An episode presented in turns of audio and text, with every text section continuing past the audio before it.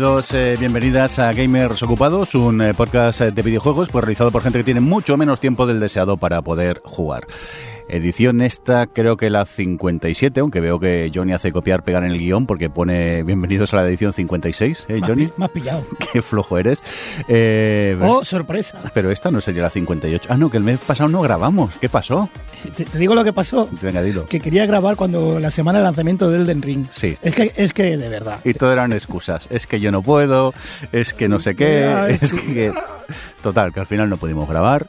Eh, tal y como nos ha dicho Isaco, es verdad. Ahora hablaremos con nuestro invitado. No se nos ocurrió decir en Twitter que no habíamos grabado tampoco. Somos lo peor. Tenemos Twitter muy abandonado. Es verdad. Pero bueno. Oye, vamos a presentar Acabo de caer. al equipo. Eh, Johnny, hola, que ya te he dicho hola por aquí. Hola. Rafa, ¿qué pasa? ¿Cómo estás?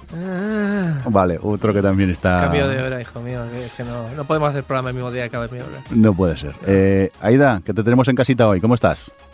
Bien, eh, negativa en COVID, positiva en nada en la vida. Pusiste en la puerta.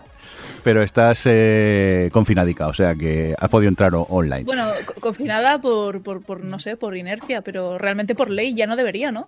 Yo ya no sé, yo ya, ya, ya me perdí un poco. ¿Quién más está por aquí? Hombre, Adri, ¿cómo estás? Hola. Hola. Bien. Uy, Cediendo mi casa. Cediendo mi casa. sí, Para sí. que me, para que me quiten el puesto. A tu casa porque... mm, Alex, ¿qué haces aquí? Pues nada, dije, oye, que es que quiero hablar de una cosa. Y me he apuntado aquí. Y la cosa se llamará como mínimo el del ring. Tiene pinta, ¿no? Puede ser. Johnny, preséntanos al invitado de hoy, que a Alex lo tenemos de guest star, pero ¿quién nos ha venido a ver? Está- Alex está cedido Sí. de otro programa. Y ha venido otro cedido, eh, el de la Sí. cantera, eh, el Isaco de Game Over. Hola. Lo que pasa es que estoy mirando su ficha y me está dando mucha rabia. ¿Por? Porque pone que forma parte de Game Over desde el 99. Sí. Estamos, ¿A qué año estamos? ¿Cómo podemos ser tan, vie- 22. tan mayores? 2.22. Lo somos, lo somos. Me está dando toda la bajona. Ah, tú piensas que cada vez que tengo que hablar de Game Over, el otro día nos han- me han metido en un grupo también de podcaster y está hablando la gente de, de, de dónde se transmitían los podcasts. tal. Digo, mira, yo soy de cuando no existía ni el podcast en iTunes. ¿No existía iTunes? No existía iTunes cuando empezamos nosotros. Teníamos una cosa, recordé, los discos duros virtuales, que era la- te daban como 3 megas para compartir en internet datos y era lo que tenías. Y, y el MP3 es- se empezaba a popularizar por aquel entonces. Sí, o sea, que porque tampoco era... yo en los 90, eh, Funsi y yo nos bajábamos MP2. Que suena chiste, suena chiste, pero el formato existe. No, no, claro, el formato es el de, de hecho es el de DVD, pero que también se puede utilizar para audio, lo que pasa que es demasiado grande. Sí, sí, la gente se lo toma a broma, Yo pero empecé con MP2 y se ha estancado la cosa porque seguimos en el 3. Tres, claro. Hombre, yo recuerdo que los 486, si querías escuchar MP3, necesitabas una tarjeta aceleradora. Si yo las entrevistas primeras que subí a internet eran en Real Audio o algo así, que Oh, tenía sí, que con- convertir, porque si no, no te lo podía escuchar nadie. Eh, Porque ha era sido un- venir el Isaco y empezar con las anécdotas de viejo. Hombre, claro. Hay, hay unas obras por ahí fuera, vamos a apoyarnos una valla. Venga, hasta aquí la edición de hoy, que vamos a ver ahora. Venga, adiós, Hala, buenas tardes. Pues nada, cuéntanos qué más cosas ha hecho Isaco, miles. Eh, espérate, que abro la página. Mira que la he escrito yo, ¿eh? Eh, pues sí, Game Over desde uh, cuando era MP2, eh, divulgador en Game Exploitation, cofundador de Asilo Retro, eh, colaborador en Marca Player, Zona Evo. Eh, ir a la página de invitados porque este hombre ha hecho muchas cosas. Tiene un libro, tiene un canal de YouTube. Presento y- eventos, que también se me olvidó ponerlo. No para, no para, no para. Qué asco de, de gente que hace cosas. Con lo bien que se está en casa rascándose. Sí, sí. eh, bueno, y, y- y lo jodido es, si viviera de esto aún, que encima tengo que tener un curro como todo el mundo. Mm, Claro. Sí, sí. Pero bueno, pues eso, que si queréis saber más de Isaco, en la página de, de invitados de- del podcast, allí podéis encontrar más, más información. ¿Cuál es la dirección del podcast? Que nunca la decimos. Eh, bueno, si van a sons.red, barra gamers ocupados, ahí estamos. Por ahí estamos, ¿no? Sí, y si ponen gamers ocupados en Google, que es lo más fácil, ahí también estamos. Vale. Pero en-. Twitter no lo miréis, que estuve Eh, mirando, oye, sí. dirán algo de que no hay programa, no... No, no, no. Se, Sí, abrimos esto interno, cosa interna. Sí. Abrimos hace poco, creo que fui yo, abrí una pestaña de Twitter y teníamos seis o siete mensajes privados, lo mismo de hace un año sin leer. A mí también me pasa que la de Game Over es solo para publicar los programas, pues también a veces dentro digo, Pues, ¿sabes lo que "O sea, pasa? había un mensaje. Que como hace un año que lo enviaron, ahora me da vergüenza contestar. y tampoco contestado. Mejor que quedemos de, de bordes. No Sí, de- sí. de Se, les- se ha subido el estrellato. Hoy, hoy las estrellitas. Venga, estrellitas, vamos a, a mirar el guion y como siempre estamos igual. Aquí en el guion. Hablemos de Steam Deck. ¿Quién me quiere pero, hablar de Steam pero Deck? porque hay excusa este mes. ¿Por qué? Eh, Elden Ring. no he hecho otra cosa. Es que te juro que no he hecho otra cosa. Bueno, pues antes de hablar del, del Ring, que creo que hablaremos extensamente en el episodio de hoy, eh, ¿por qué tenemos que hablar del Steam Deck? Eh, pues porque ha salido. Sí, Porque le está llegando a gente. sí. Le está llegando a Esa a gente no eres tú. Que no soy yo. Y esa gente no es Rafa. Yo tampoco soy. Rafa está mm, indignado. a- a- ayer en Game Over estábamos igual. Pues habían dos o tres personas. Pues yo la tengo, pero no la he recibido. O sea que veo que es generalizado. Bueno, pero lo que sí que hemos visto son las primeras reviews, que ya están en canales, en YouTube, en podcast, la gente está hablando del tema. Y hay algo que, como yo estoy jugando el del ring, yo le voy a tirar la pelota a Rafa y yo ya cumplí este, el cupo lo cumplí Tú, este tú has puesto la, la pelotita, le has dado golpe y que la busque es. otro. Yo he visto las reviews y que es una muy buena máquina para jugar. Pero yo, personalmente, esperaba otra cosa. Esperaba un ordenador portátil con forma de consola. Y yo tenía un plan maestro, porque a mí la verdad es que tener la pedazo de una torre muy grande en casa y empieza a molestarme ya, empieza Sí. me la quería quitar de encima. Y mi plan era, hostia, pues si puedes tener una Steam Deck, la enchufas en un dock con una pantallita y un teclado, la puedes usar para hacer tus cositas y además para jugar. Pero lo que he visto en las primeras reviews es que como máquina para jugar con el SteamOS este que han sacado es excelente. Curiosamente, a pesar de estar convirtiendo juegos de Windows, van mejor los juegos que en Windows, pero que sin instala Windows eso es un desastre, que falla en rendimiento y que la mitad de cosas no funcionan. A ver, ¿el soporte de Windows llegará? Llegará. Pero- promesas. No, ya llega. Pero lo cierto es que eh, hay que acordarse de una cosa. Lo que le da dinero a Valve y lo que da dinero a Valve a nivel obsceno es Steam. Es decir, te ha hecho una máquina para sacar más dinero. Exacto, pero ¿qué es lo que pasa? Que todos los que tenemos PC, sin comerlo ni beberlo, tenemos librerías en varios sitios de 200, 300 Sí. o 2000 juegos. Entonces dices, hostia, tengo todos los juegos de Steam, pero si pudiera tener los de GOG, si, tu- Sí. si pudiera tener los de Game Pass, si pudiera tener los de Epic, hostia, estaría muy, muy bien. Claro, pero es que lo que hace la gente es eh, en Estados Unidos o países de, donde tienen redes buenas, sobre todo Estados Unidos y en menor medida Canadá y el Reino Unido, es te coges servicios de streaming, pero no de streaming de videojuegos, de streaming de que tienes un ordenador en la nube y tienes un- un- tu escritorio de Windows en la nube con los programas que tú quieres instalar en la nube y tus juegos en la nube, que es realmente lo que a ti te interesaría. El problema es que este servicio en España no lo tenemos. Pero para eso no me compro una Steam Deck. Claro, Claro. Yo, quiero una Steam Deck que puedo usar para todos mis juegos. Y si tengo que abrir el AutoCAD algún día, lo abro. Se, Y se si llama que PC, abrir- a eso se le llama PC. Pero yo lo quiero con forma de consola. Claro, y te quieres gastar Yo menos que un con PC Johnny. bueno. Bueno, pues a ver, eh, todo eso que quieres se puede hacer ya. De hecho, eh, si quieres juegos de algunos juegos de Epic, si quieres GOG y demás, todo esto está llegando al soporte, no necesariamente directamente, de manera súper directa por parte de Valve, porque obviamente Valve no va a dar soporte directo a Epic, pero recordemos que esta máquina dirás, bueno, no se puede utilizar como un PC, se puede utilizar como un PC, yo lo podría utilizar perfectamente como un PC. Tiene todo lo que necesito para trabajar como un PC. Yo trabajo con Linux y software multiplataforma. Significa que puede funcionar en Windows, Linux o Mac. Yo nunca he tenido limitaciones para mover una máquina a otra. Entonces, si puedes ir moviéndote a ciertas cosas que sean multiplataforma, o incluso, pues yo que sé, pues eh, a lo mejor la suite de ofimática de Google, si no te gusta LibreOffice, o entiendo que algunos programas estás at- atado ¿no? a Microsoft, por ejemplo, el AutoCAD, pues el soporte que tiene, con utilizando herramientas de estas que te permiten ejecutar cualquier software de Windows en Linux, pues a lo mejor está limitado por temas de anticopia, por temas de propio soporte, porque no han podido hacerlo todo del todo mejor. Pues, sin embargo, claro, todo esto es libre y la gente está colaborando desde hace muchos años ya, no, no desde que Valve hizo, eh, empezó a dar soporte a toda esta comunidad, sino desde antes ya están dando soporte a software que, que solo existe en Windows. Y desde Steam Deck la gente lo ha conocido, el- el- digamos, más desarrolladores así aficionados lo han conocido, profesionales lo han conocido y empresas lo han conocido. Porque, por ejemplo, creo que eran los de Apex, los de Apex han trabajado para que no tiene versión nativa de Linux, pero sí que funciona sobre Proton.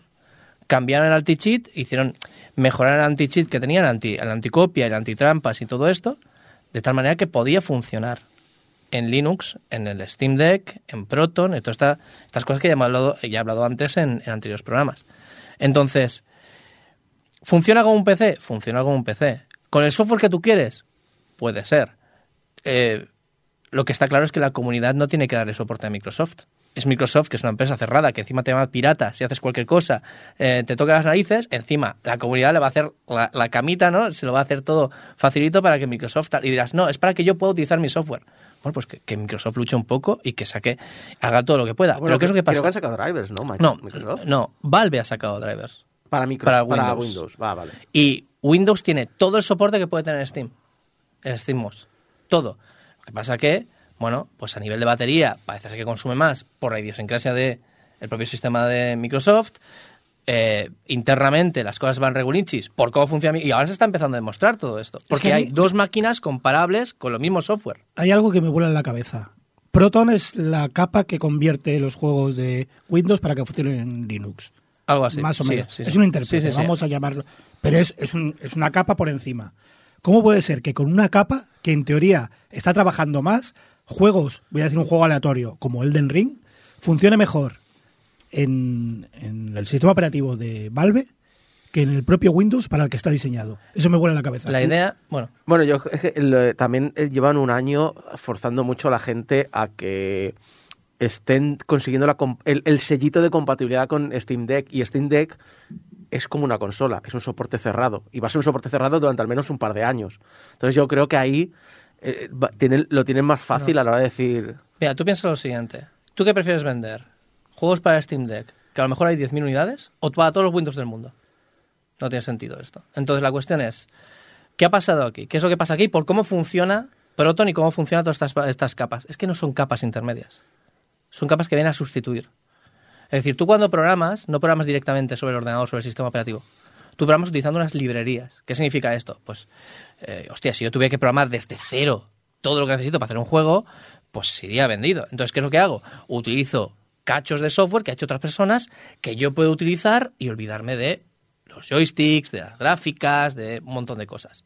Bueno, pues tú imagínate que estas librerías, estos cachos de software que funcionan muy bien en Windows, viene alguien y dice, ah, ¿cómo funcionan así? Pues las reescribo para que funcionen nativamente en Vale, Linux. vale. Mi, o sea, mi cabeza era un intérprete y no, estás sustituyéndolo. Sustituye. No añades una capa, la cambias. Exacto, la cambias. Entonces, ¿qué es lo que ocurre? Encima, que es una cosa que todo el mundo, bueno, eh, si salen las cosas en Windows porque era mejor, pues está demostrando muchas cosas que no.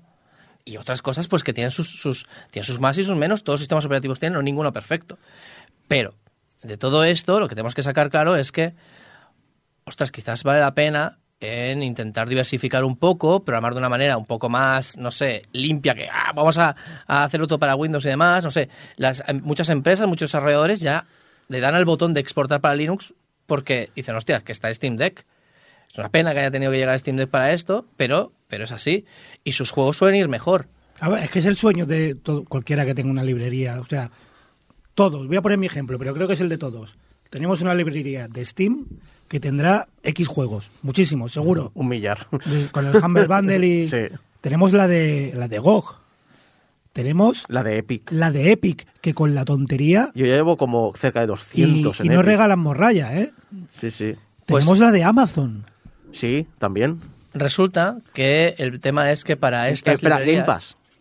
Game Pass. Que a Microsoft le interesaría meter el Game Ah, Pass. Hay un problema yo. con el Game Pass y ahora lo comentaré. Hay eh, la librería de, de, de Epic, ¿no? La librería de GOG y todas estas librerías ah, paralelas o que son otras, otras, sin más, de eh, paralelas a Steam, que han ido saliendo durante los años.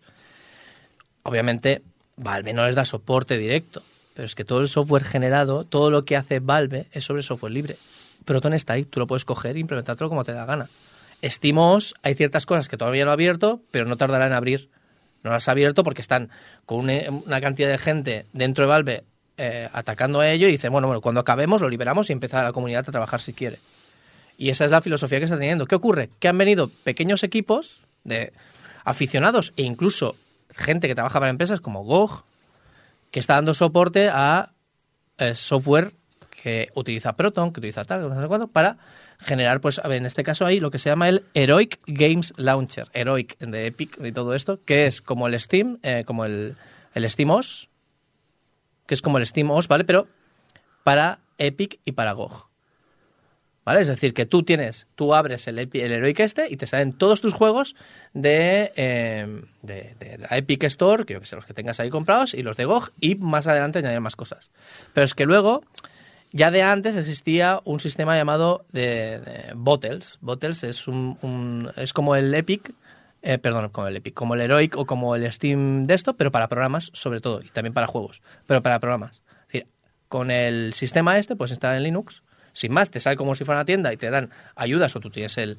Si fueran cosas que van en disco, en discos y te descargas de internet el, eje- el ejecutable o lo que sea y, y tienes un instalador que te instala y lo tienes nativo, bueno, nativo, y lo puedes ejecutar y tal. ¿Todo funciona? Obviamente no todo funciona por un sencillo motivo. Y es que has de hacer ingeniería inversa muchas veces para entender cómo funciona un programa y darle soporte. Lo bueno que tiene que dar es tu soporte a un programa, sin quererlo, dar soporte a muchos otros. Y esto es exponencial. Y por eso resulta que esta exponencialidad de doy soporte a un programa, funcionan todos, es lo que está pasando. Y es lo que la gente al principio no entendía. ¿Cómo puede ser esto? Esto no va a poder ser nunca además. Pues mira, dando soporte, por ejemplo, a Elden Ring, Valve dice, ¿qué tenemos que Ah, mejorar no, ya de está, aquí? ya está. Ya, ya da soporte a lo que tocaba. Ya, a lo que tocaba. Ya está, ya- pues, pues gracias, por, por ejemplo, a Elden, a Elden Ring, que es un juego, entre comillas, moderno. Lo digo moderno porque sabemos que el motor es algo, algo antiguo. Límpiate la boca, ¿eh? Pues gracias a dar soporte a esto, está dando soporte a otros juegos que utilizan los mismos sistemas y las mismas librerías, además. Teniendo en cuenta que los peceros están que trinan con la adaptación del, del ring, No, no, y de hecho, es que lo que se, se ha comprobado es que el Elden Ring funciona mejor, Funciona mucho mejor. mucho mejor. en- Mucho, mucho mejor. De hecho, en una máquina que es menos potente, eh, que es eh, la Steam Deck, que máquinas con RTX, 3000, bueno, Sí, gráficas del- de pepinacas, funciona mejor. ¿Y por qué es esto? Primero, porque eh, tú como programador, vuelvo a decir, utilizas unas librerías y las librerías son cajas negras. Y tú las usas. Pero ¿y si pudieras modificarlas y mejorarlas? A lo mejor tu juego iría mejor. Pues ¿qué ocurre? Alguien ya lo ha hecho por ti. ¿No pasó con el primer Dark Souls?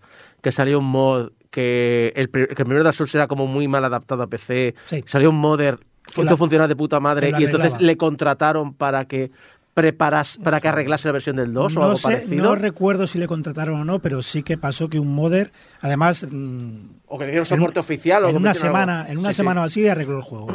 Pues el tema es este, que gracias a esta comunidad que hace ingeniería inversa y todo, o sea, que intenta investigar cómo funcionan las cosas por dentro, de repente dicen, pero si esto es ineficiente, vamos a hacerlo de esta otra manera. O es más, resulta que esto es ineficiente, vamos a hacerlo de esta otra manera, ostras, pero es que este juego utiliza esta ineficiencia para funcionar bien, porque Sí. ya sabéis que hay veces que, hostias, esto va mal, pero tengo que usarlo porque no hay otra manera. Y si lo uso de otra manera, se rompe. Pues hay una comunidad que se ha dedicado a investigar todo y hacer que vaya lo mejor posible en cada caso. Estas cajas negras pueden ser ineficientes por el todo el hardware que tienen que soportar. Que a lo mejor en el caso de un Steam Deck no se lo encuentran así. No, porque esa misma caja negra, es decir, e- ese mismo juego que yo utilizo en mi ordenador Linux, que no, o sea, con, con una GeForce 9060, no, no, 1060, 1060, eh, un, un i7 de hace 12 años, yo he podido jugar cosas en directo. En directo significa capturar la pantalla, poner mi cámara, hacer el streaming tal, y jugar a juegos que no podría haber jugado en un Windows. Y esta es la coña de jaja, eso eh, cuando me pasa algo en el ordenador, ¿no? Eh, eh, te, te ha pasado esto porque estás en Linux. Y digo, no, no, es que si estuviera en Windows no podría estar haciendo esto. Y esa es la diferencia, que muchas veces, y esto es lo que la gente debe entender. Entonces, es, parece magia negra. Sinceramente, si lo ves desde fuera dices, y sobre todo si entiendes un poco de técnica, es decir, si no tienes ni puñetera idea de cómo va esto, es una consola, lo ejecutas y te da igual que sea Linux, que sea Windows y tal, pero si entiendes un poco dices, necesitas entender más para que deje de ser magia negra. Y es, es algo que la gente está empezando a dar cuenta. Ya está, ya hemos hablado de Steam Deck. Se le ha puesto que- tú en el guion. Que en un año nos compramos la Steam Deck y podemos jugar a todo y tenerla de PC. Ya está, me vale. En un año seguirás jugando al del ring, Johnny. Ya lo sé. Al paso que vamos. New Game Plus Plus Plus. Venga. Lo que yo sé que, perdona, que lo primero que cuando me llegue el Steam Deck sea, juego, sea jugar a un juego de, de cuando estos hacían podcast al principio, de los MP2. Voy a jugar a un juego en Al Portal, Me MP2. voy a comprar una consola. Al, al, al- al Half-Life de novedad. Exactamente. el 1. Oye, eh, vamos a continuar con más cosas. Aida, mm, que tienes un RAM por lo visto. Estás un pelín enfadada. Sí, eh, eh, yo no tengo sintonía vinagre, solo se la merece Johnny o cómo va esto. Espera, que no la encuentro, que no me... Da igual, da igual, tiro millas. Aquí. Espera que te la hago. ¡Vinagre! Venga, dale, ¿qué pasa con el, con el RAM? Mira, yo, yo he pasado las últimas dos semanas de, de vacaciones y Empieza súper mustio, ¿eh? Es que es todo de vacaciones. Cuidado. ¡Qué asco! Cuidado, el problemón. ¡Qué puto asco! Se le ha acabado. Ese es el mustio. ¿eh? Venga, cuéntanos. yo, yo me pongo seria. Eh, no, estas dos últimas semanas he estado de vacaciones y pensé, mira, de buena fe tengo un, un colega ¿no? que quiere una PlayStation 5. Pensé, bueno, a ver, sé que tiene que haber alguna forma de conseguirla, entonces voy a hacer todos los pasos lógicos para, para ello.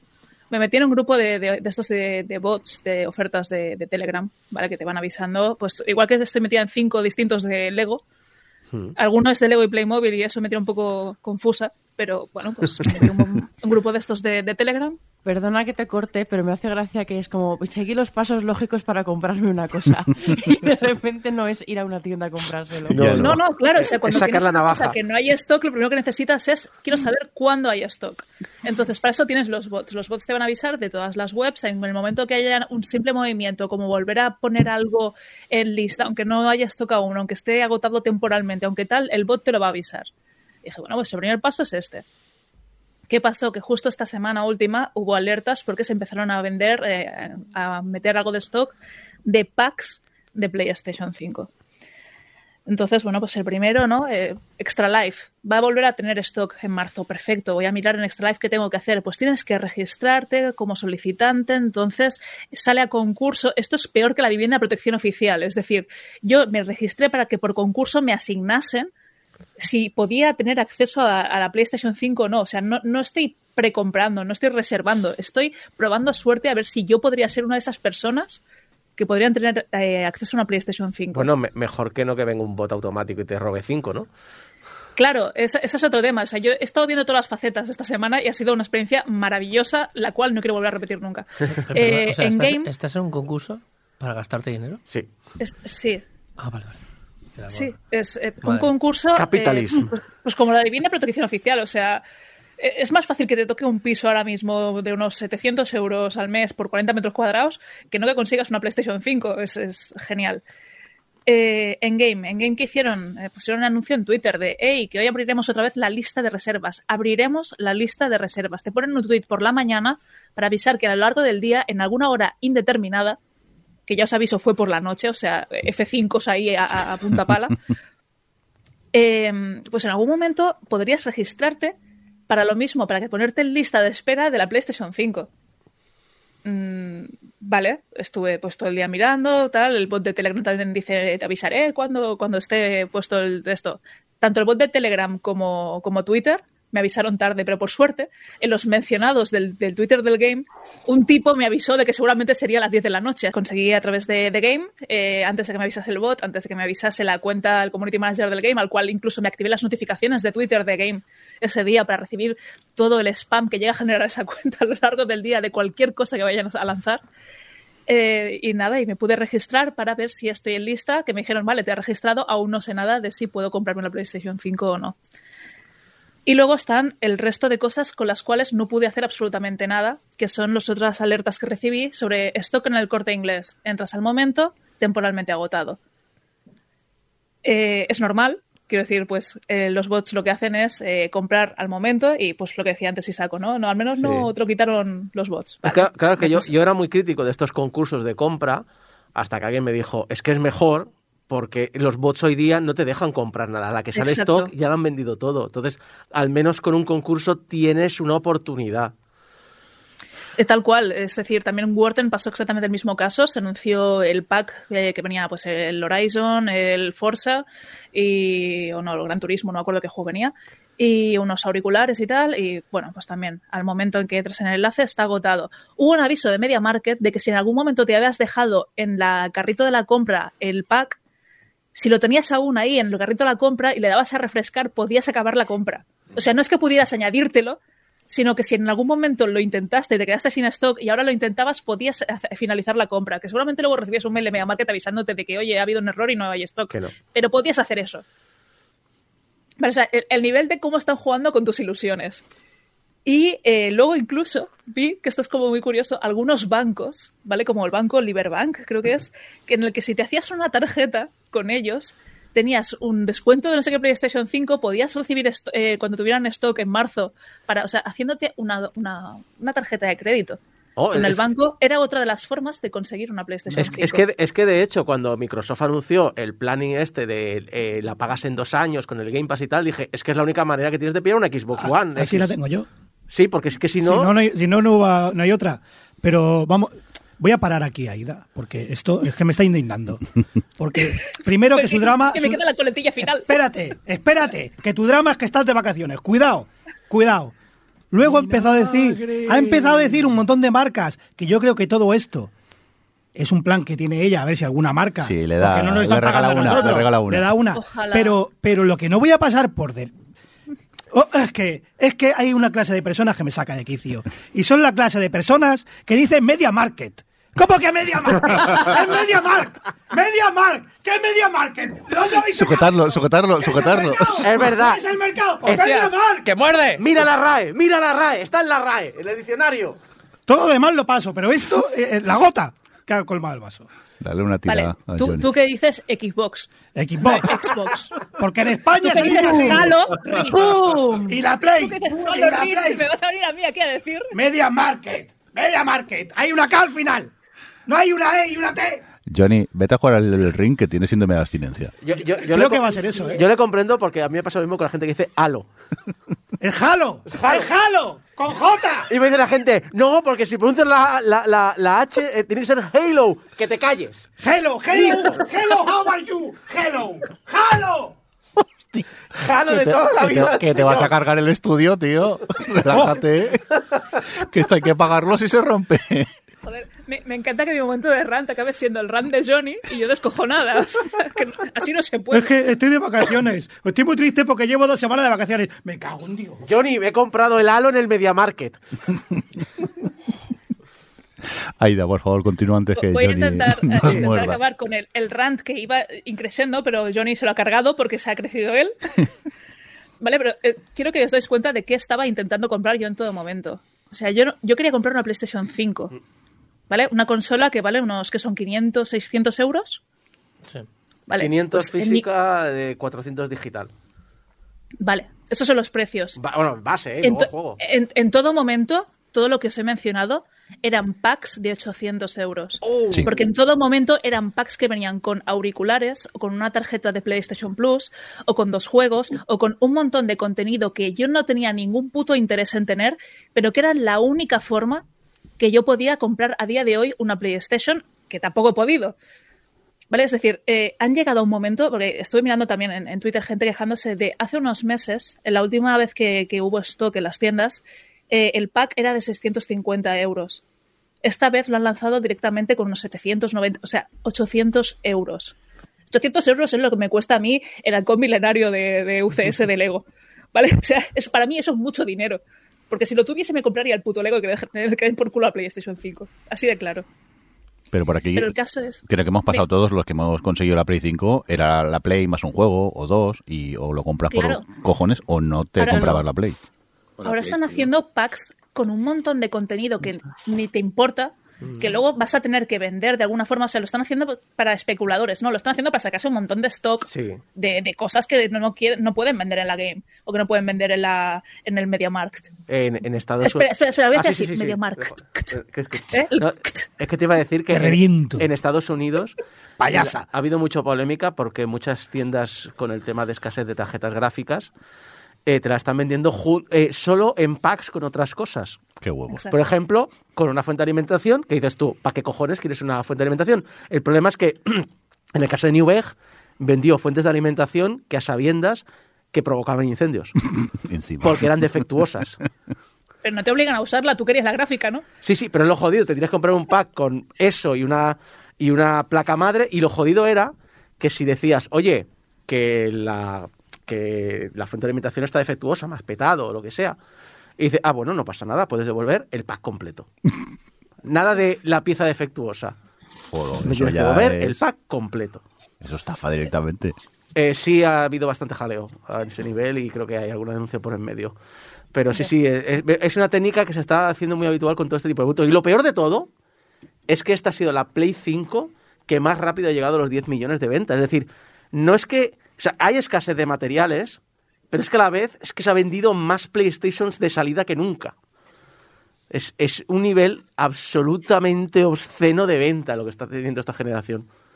¿Quién, quién la puede comprar? Porque Quien la pueda comprar, obviamente. Bastante lotería el, el conseguirla hoy. Además, esto yo solo lo he visto con PlayStation, pero con Xbox X no. La X, Sí, sí, a- sí, ahora sí. no sé cómo estará, pero al principio no. Está, no, hombre, yo la compré con el pack que tiene dos años de Game Pass, que es un plus, si no, no la compras. En el ban- y además por el banco. Eh, sí, lo que pasa es que había un trapi de, con el banco, pero luego la paga Tocateja y se anula el banco al momento. Ah, vale, tú has, tú has hecho una liquidación de crédito, ya está, toma por culo. Pero sí, pero te las tienes que comprar con Game Pass sí o sí. Sí, porque si no, no hay stock. El único stock era el de la campaña con dos años. De vez en cuando sí que se ven muchas eh, S. Xbox, la pequeña, Sí. la que es solo 1080. La S está en stock en tienda. Esa se ve en tienda físicamente. Sí. Eso y la Switch. Pero Play 5 y Xbox, la grande, no la ves en stock Hombre, en ningún lado. me, me fastidiaría mucho que la Switch tuviera problemas cuando ya ha cumplido cinco años en el mercado. Bueno, es igual, pero el silicio es el que hay. Sí, sí. Si hay problemas de stock por materiales, entiendo que tiene que haber para todo. Pero por algún motivo de, de estas consolas tenían, tenían más, más repuestos. Venga, pues vamos a, a dejar el tema de la Play 5 eh, de un lado. A ver, Aida, si tienes suerte y en algún momento entras en el sorteo para poder comprarte una de, de ellas. Y, y seguimos con noticias del mundo de la industria que no nos gustaría tener que dar, ¿no, Aida? Sí, eh, yo quiero seguir con mi sección Bobby Cotti, que es un cabrón. Entonces, eh, vengo a hacer un, un añadido a, Sí. a lo que está quedando así como, como serie Sí, dentro ya. del podcast. Es ya una sección de nuestro programa, Bobby Coti. cabrón. Exacto. Sí, en este caso, eh, esta semana se ha hecho una nueva demanda contra Activision Blizzard por parte de una chica que, eh, pues, se ve que ha sido eh, la assistant, assistant, digamos, de la parte de leadership o de la cúpula directiva dentro de, IT de Activision Blizzard.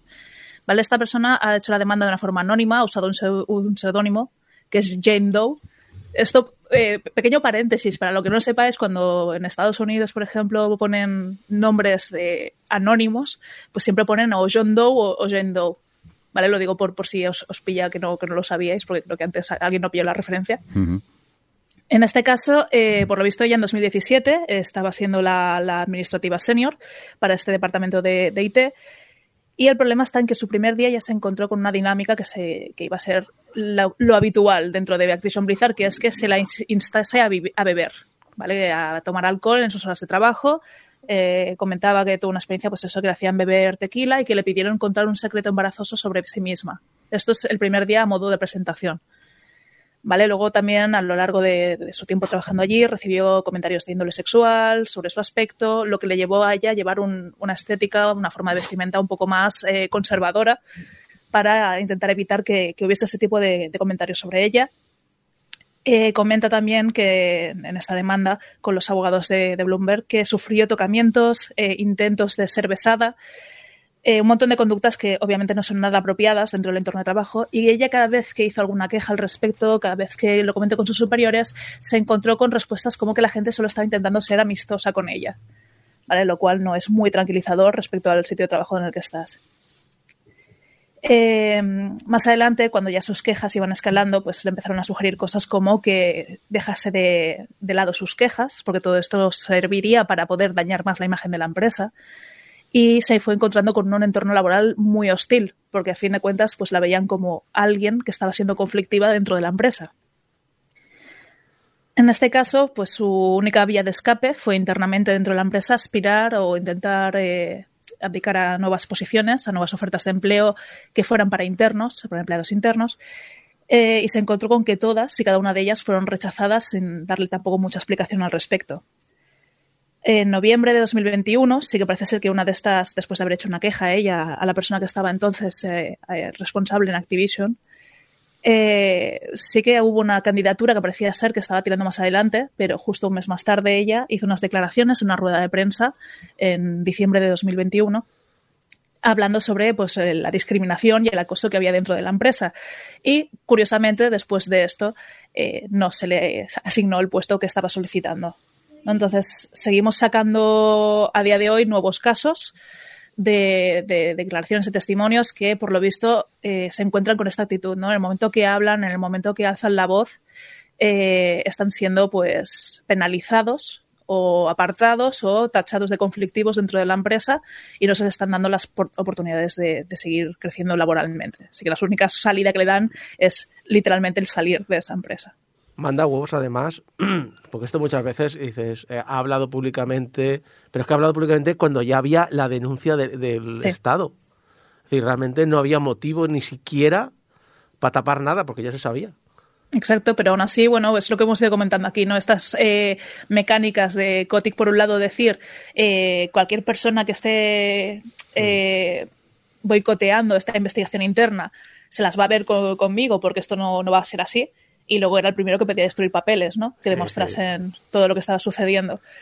Pues eh, bueno, mm, nada nuevo bajo el sol, realmente no es sorpresa para nadie, pero sigue horrorizando el hecho de pensar en vivir esa situación.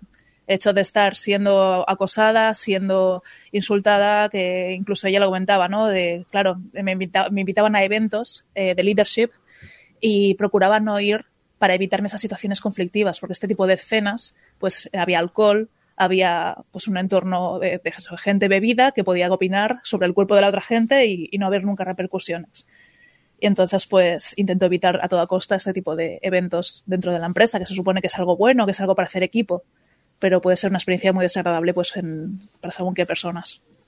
Me sabe mal eh, porque voy a seguir un poco con esto de Activision Blizzard no, no es la única empresa que, que tiene estas, estas ah, mecánicas internas, esta forma de, de funcionar.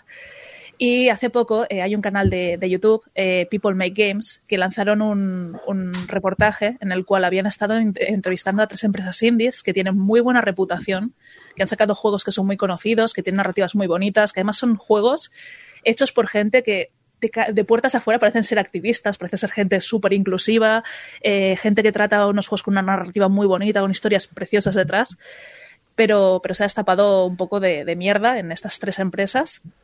¿Vale? Serían eh, Mountains, Fulbright y Phenomena. ¿Vale? Mountains, eh, no sé si recordáis el juego Florence, que fue un juego que salió en móviles, también creo que salió en PC y en algunas otras plataformas. Era una historia sobre una ruptura amorosa y era realmente narrativamente una aventura muy bonita, con algunas mecánicas de puzzles y de minijuegos internos, pero que avanzaba de una forma súper chula, ¿no? Pues eh, Mountains, ¿qué pasa?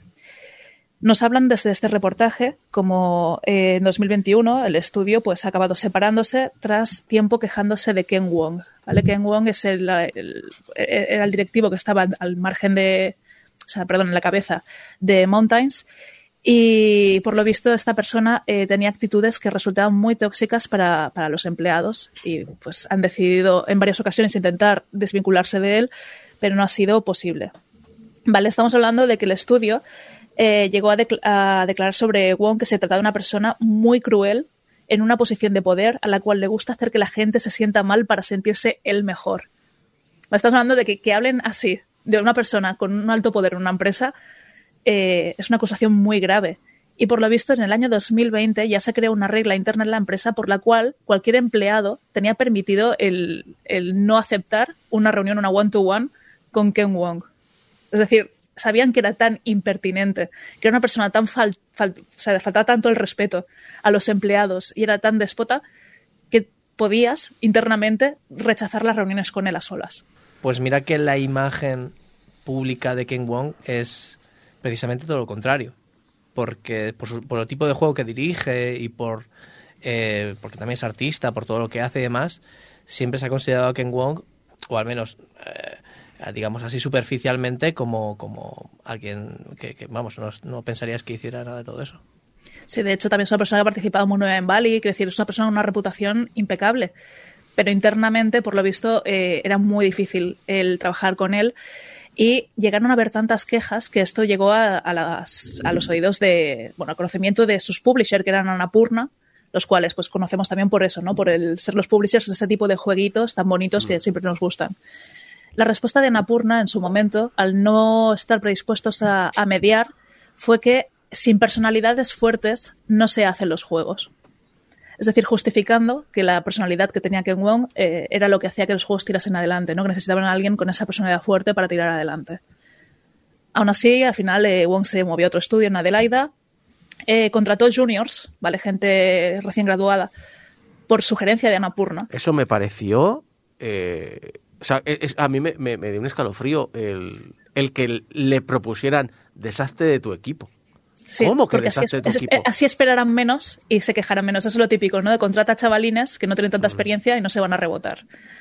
Pues esa fue la, la estrategia que siguieron y el estudio a día de hoy ya está disuelto. No han podido continuar como equipo, así que, que Mountains como tal ha desaparecido. Vale, luego está el caso de Fulbright, Gone Home, también publisher Annapurna.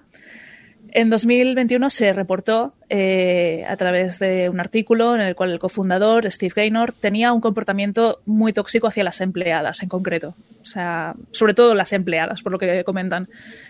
Se pidió de nuevo la mediación de Annapurna en este caso, eh, al ser los publishers, pero eh, por lo visto no supieron mediar directamente o no estuvieron interesados en mediar directamente y les preocupaba, les preocupaba mucho más la salida del siguiente juego, ¿vale? Que no la situación por la que estuviese pasando el estudio hasta el punto de, bueno, ha habido declaraciones, ¿no? Lo típico que hemos visto a veces, hilos en Twitter, eh, declaraciones en entrevistas de empleados que están hablando del acoso constante, de incluso llegar a tener depresión.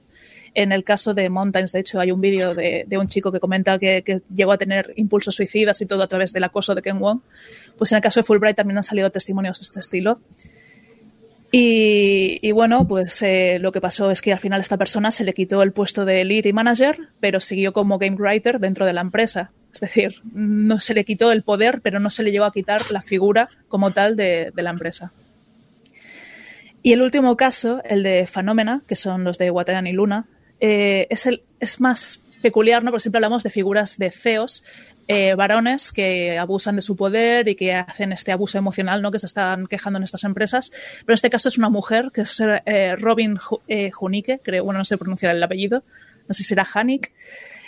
Pero esta mujer, hasta que iba a las riendas del estudio, de puertas afuera, sí que se mostraba ella, pues eso, ¿no? Como una mujer líder, fuerte, una CEO, que bueno, que buscaba la inclusividad, que buscaba el hacer un trabajo que fuera pues lo más accesible a todo el mundo y lo más inclusivo posible. Hacía charlas y todo al respecto. Hacía muchas charlas, claro, es que estamos hablando de... Lo, lo- lo preocupante de estos tres casos que ha, que ha analizado este canal de YouTube son que ambos, eh, o sea, los tres casos, son casos en los que las personas que están creando este acoso o esta incomodidad o este entorno hostil y esta toxicidad son gente que fuera están vistos como activistas y como gente muy buena, modelos a seguir. ¿Vale? Y Annapurna está visto también como, como un publisher que se dedica a sacar juegos que son muy bonitos y muy positivos. ¿Vale? Descubrir toda esta toxicidad detrás, ostras, es, es bastante, bastante duro. Por el sentido de que piensas no hay ni una empresa que se salve, ¿no? Ya llegas a ese punto de es que no hay ni una que se salve. Y en este caso, pues no es una o sea, no es una excepción. Eh, Robin lo que pasaba es que emocionalmente era muy, eh, bueno, es muy abusiva. Con frecuencia usaba información personal de los empleados para humillarles o hacer algunos comentarios que fueran poco profesionales. Y se ve que hasta el punto de que esta información salía de la empresa, salía de Phenomena y se compartía con otra gente. Es decir, hablaba de sus empleados y de cosas personales de sus empleados fuera del entorno laboral.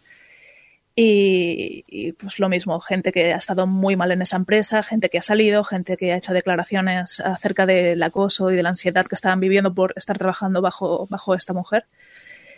Y, y nada, Annapurna que hizo al respecto, pues a pesar de que sí estaban al corriente de la situación, eh, pues la actuación al respecto dejó mucho que desear. No han comentado nada al respecto y sigue habiendo una investigación al respecto de, de, de las acciones que tiene esta FEO dentro de su empresa. Dios mío, cómo está el mundo de los videojuegos. Sí, hasta los indies. Directamente, pero bueno. Oye, vamos a cambiar un poco de, de tema. Vamos a, a, por cosas más, más simpáticas, creo yo. Y Aida, por favor, mmm, háblame de este mando Sonic Furro. Que, va a empezar, ¿qué, qué es eso? Cuéntame, para un señor Ay, mayor. Mira. Aida, cuéntanos algo que no sea mustio. Sí. Bueno, a ver, eh, depende, porque como decía Rafa, los asmáticos aquí a lo mejor tienen un problema de salud grave. Eh, Xbox ha lanzado, bueno, va a lanzar, eh, ha anunciado y ha salido ya la imagen, eh, una edición exclusiva de, de, de la consola, pues a raíz de, de, la película nueva Sonic que va a salir, ¿no? Como intentando demostrar esta especie de, de convivencia que ha tenido Xbox con, con Sonic. Eh, la consola en sí, pues tiene una especie de vinilo de Sonic and Knuckles. Mm. Pero lo gracioso de esto son los mandos. ¿Vale? Han decidido hacer unos mandos que, que recreen no- de una forma poco fiel, ahora, ahora explicaré por qué, eh, pues lo que son los personajes de Sonic y Knuckles haciendo dos mandos peludos. Pero, de pe- peluche. pero peludo, peludo rollo, el monstruo de las Peluche, galletas. peluche. Es, es- es bestial, es... Son, son teleñecos eh, sea, tú- mandos de Xbox. Los dedos te desaparecen dentro, en serio. Sí, claro, se te hunden a- en, el- en lo que viene siendo el pelito. sí, sí. y, y uno es azul como Sonic y el otro es rojo como Knuckles. Y, ostras, eh, o sea, yo creo que, que a los furros les tiene que interesar este tipo de contenido. Sí que es cierto que no sale a la venta como tal, ¿vale? Que es a través de concursos. Si es como el concurso de la PlayStation 5, lo doy por perdido, también os lo digo. Pero me parece muy curioso el hecho de en qué momento a alguien le pareció una buena idea forrar los mandos de, de Xbox con pelito de peluche. Ay, Dios, lo estoy viendo ahora. Yo, yo lo que también digo es, que cuando lo he visto he dicho, nadie se acuerda nunca de Tiles. Sí, aparte me sabe muy mal, porque es eso. O sea, podrías haber hecho un Tails y. No, eh, No. Knuckles. Knuckles es más protagonista. Piensa que si hubieran hecho un Tails, además le colgarían dos colas. Pero ¿quién se le ha ocurrido esto? Esto es como una vez que yo vi eh, una, una tapa de váter con pelillo. ¿A quién se le Es ocurre? verdad, es verdad. ¿A quién se le ocurre? Pero, Es verdad. pero se va a quedar esto lleno de chetos y de ganchitos y de... Eh, exacto, ese es el tema. mía. Yo le veo un pro muy grande, que es que son furros, y Sí, eso, sí. ostras, mola. O sea, me mola el concepto, me Sí, gusta sí. mucho. No, no, si pero tienes- tiene si- algunos contras. Si tienes un guante furro, no es problema. Porque se queda dentro del guante. No, pero a lo mejor generas mucha estática ahí, ¿eh? Yo creo que Hostia, en según verdad. qué juegos generas una fricción que puede ser contraproducente. Revientas la consola. Claro, o sea, a lo mejor ahí se te cargan las pilas del mando, que siempre puede pasarte. Entonces, los contras que le veo a esto, ¿no? Eh, pues mayor concentración de ácaros. Eh, los peluches acumulan muchísimo polvo y tampoco sé hasta qué punto podrías limpiar bien el mando. Es- Entonces, ¿Alguien, claro, alguien dijo, ponlo en la lavadora. Bueno, te quedas sin mando y sin lavadora. Posiblemente sí, correcto. El caso es, claro, eh, personas asmáticas mm, tienen dificultades con este tipo de mando. Yo es que Y luego veo- está lo, lo que bien y- apuntaba Johnny. Lo veo y me está dando una alergia. Luego está lo que, lo que bien apuntaba Johnny, el polvo naranja de los risquetos, ¿cómo lo quitas tú de esos pelitos? O sea, en el momento en que tú estás comiendo de unos risquetos y jugando a la consola, se va a quedar ahí pegado todo el día, ya no hay forma de hacerlo. No, yo digo que no os preocupéis porque creo que solo sortean un modelo que va a ir directamente a eBay eh, y lo va a Para que comprar. un especulador... Claro, y lo va a comprar alguien por 5.000 pavos y lo va a dejar en la caja sin sacar. Para- con, la, Sí. con la idea de que es un NFT físico, una, la libreta con el boli, que de aquí a 10 años lo va a vender por 10.000.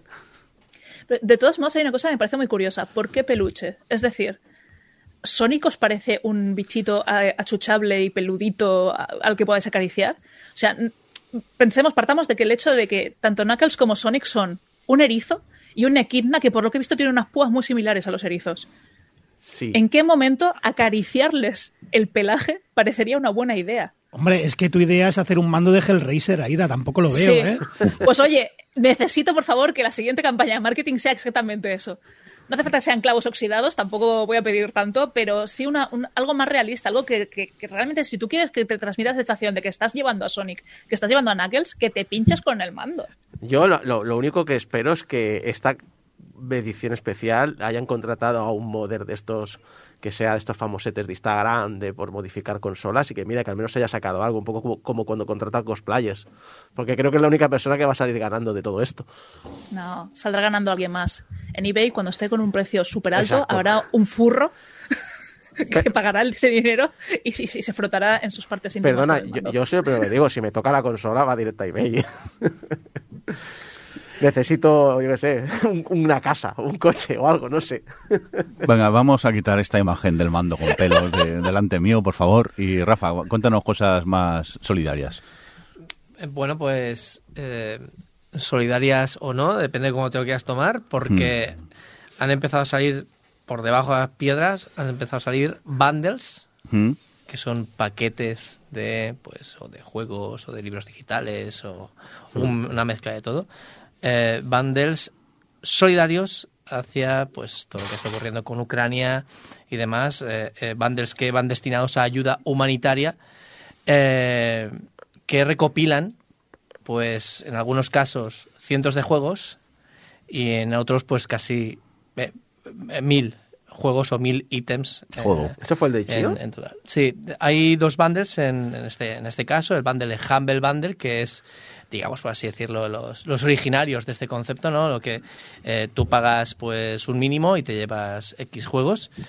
eh, que suele ser pues ofertas bastante buenas. De hecho, lo que hemos comentado antes, al final tenemos las librerías de Steam llenas de juegos que no vamos a jugar jamás porque venían con otros juegos que sí que nos interesaban más, ¿no? Entonces, eh, Humble Bundle ha hecho un bundle de juegos de 120, bueno, 123 ítems. Es decir, habrá unos 60 juegos y luego libros, software, assets, que son pues modelos 3D o música o texturas o lo que sea, que, o lo que, sea que puedes utilizar para tus juegos y demás. Pero bueno, es espectacular. O sea, o sea, y de hecho, lo que me sorprende es que la gran mayoría de las veces no tengo esos juegos. Es decir, de, al final los bundles reciclan mucho, ¿no? Y acabas comprando juegos que habías comprado de más y los acabas regalando o sorteando si tienes Twitter, Twitch o lo que sea. Pero en este caso, pues, es, es muy brutal. Y, bueno, pues ya creo que van por los 10 millones, no, no sé, van por 10 millones eh, recolectados. Creo que el mínimo son 35 dólares. Tú puedes pagar más. En este caso no es un Humble Bundle de estos que puedes decir más, bueno, o sea, menos de, de, de- de una cantidad y te llevas solo dos o tres juegos, sino Sí, no, sí. aquí pagas 35 o Y te más. lo- o y te lo los llevas. En todos. el ranking, cuando lo miré hace unas semanas, el tope eran 1.500 dólares. que Alguien había alguien. puesto 1.500 dólares. en- y, y la idea es que este, este bundle en concreto, eh, mientras que los anteriores, eh, o los más habituales, porque de vez en cuando también hacen este tipo de acciones, pues los más habituales tú decides a quién va el dinero, si a los desarrolladores, a una causa humanitaria o solidaria, eh, al, propio, al propio Humble Bundle o al partner. Eh, tú decides a qué cantidad, en este caso el 100%, no pasará nada por, por se supone, por la empresa, el 100% va a causas humanitarias. Bueno, Así su- que, supongo que por en medio estará la comisión de PayPal o alguna mierda de esas, pero... a lo mejor en estas cosas suele- eh, PayPal se suele, se suele sumar. ¿Se suele mojar? Sí, en estas cosas PayPal se suele mojar, sobre todo con empresas. O sea, si tú y yo montamos algo, No. va a decir PayPal, sí, mira, o sea, eh, súbete aquí. Pero si es eh, Humble Bundle o es una empresa que ya pues, tiene relación estable con ellos y son grandes, pues eh, quit- suelen quitar las comisiones para, para también un Está poco. bien. Eh, suelen, que a lo mejor también se han pasado por el forro. Pero bueno. Luego también está la, la otra, recordad que existe Epic, existe Steam, existe GOG, un montón de tiendas online y demás. Pero recordad que también hay una plataforma llamada Itch, que si no la conocéis, itch.io, Itch.io, nosotros se llama Itch la plataforma, pero se suele llamar Itch.io porque es el, dominio. Pues Itch es una plataforma como, como digo, como estas que, que- que he dicho anteriormente, en la cual tú, sin pagar nada, puedes subir el juego que tú quieras. Aunque sea una chorradita, aunque sea una broma, aunque sea Basura, lo que sea, basura, o, o, un, o una jam, es decir, un- O tus prácticas, estás O- o practicando y lo quieres exacto. mostrar. o tus prácticas de clase y las quieres mostrar, o simplemente has hecho un experimento y lo quieres enseñar, pues lo puedes subir ahí. Pero también hay empresas grandes como Devolver, o incluso pues como eh, hay muchos juegos que se publican en GOG que también se publican aquí, o que se publican en Steam y demás. Hay mucho indie y mucha empresa grande que publica aquí, aunque tenga menos ingresos. ¿Por qué? Bueno, pues por, por diversificar y porque también ayuda un poco a esta plataforma que es entre comillas bastante independiente digo entre comillas porque hace un tiempo pues eh, Epic puso dinero y ahora ah, para que se siguiera manteniendo. Y también sale en la portada de, la Epic Store vale pero siguen siendo ellos se supone independientes como como hasta bueno a nivel de gestión. Pues esta plataforma ha- abrió en su foro quién se quiere sumar para ser como parte de donativo de, o sea, de, meterse en un bundle, un paquete de juegos y de juegos, libros digitales y demás, eh, y se sumaron, bueno, pues un total de 900 y pico eh, desarrolladores o artistas, eh, lo que sea, y bueno, pues creo que hay 700 y pico juegos. ¿Vale? Y tú pagas, creo que son 10 dólares mínimo, y luego tú pagas lo que tú quieras. Ostras, o sea, es un momento interesante porque aquí ves también, ¿no? Es decir, la gente que Sí. da su trabajo para esta causa. Juraría que ya tuvo un bundle Sí, muy bestia hace unos la- años. Durante la pandemia. Sí. Durante, el, durante el confinamiento, pues hubo también, también para, para causas de la investigación y todo esto. Es que, y me- también es para, que- es que se lo compré, para, para personas que no se pueden permitir, comprar medicina, sobre todo en países en los que... Pues la, la, la idea es esta, ¿no? Es decir, ostras, ahí ves la cantidad de gente que dice, mira, dono mi juego, que paga lo que quieran, no recibe un solo duro, que eso es duro también si eres chiquito, si eres un indie, posiblemente va a comprar muchísimo antes tu juego, mucho más de lo que hubiera comprado en ningún momento y... ¿Sabes qué es lo que pasa también? Que a lo mejor no te juegan. A lo mejor ni siquiera saben que existes, pero lo tienen ahí. Sí. Y, ostras, es los pros y los contras, creo yo, de este- estos super mega bundles, que es súper interesante porque llama mucha atención y te, y te mueve a donar porque dices, mira, me importa una mierda la causa X o la causa Y o lo que sea, eh, pero, pero mira qué juegos, entonces estás aportando indirectamente, o sea, apartas la cosa directamente, pero sin, sin quererlo.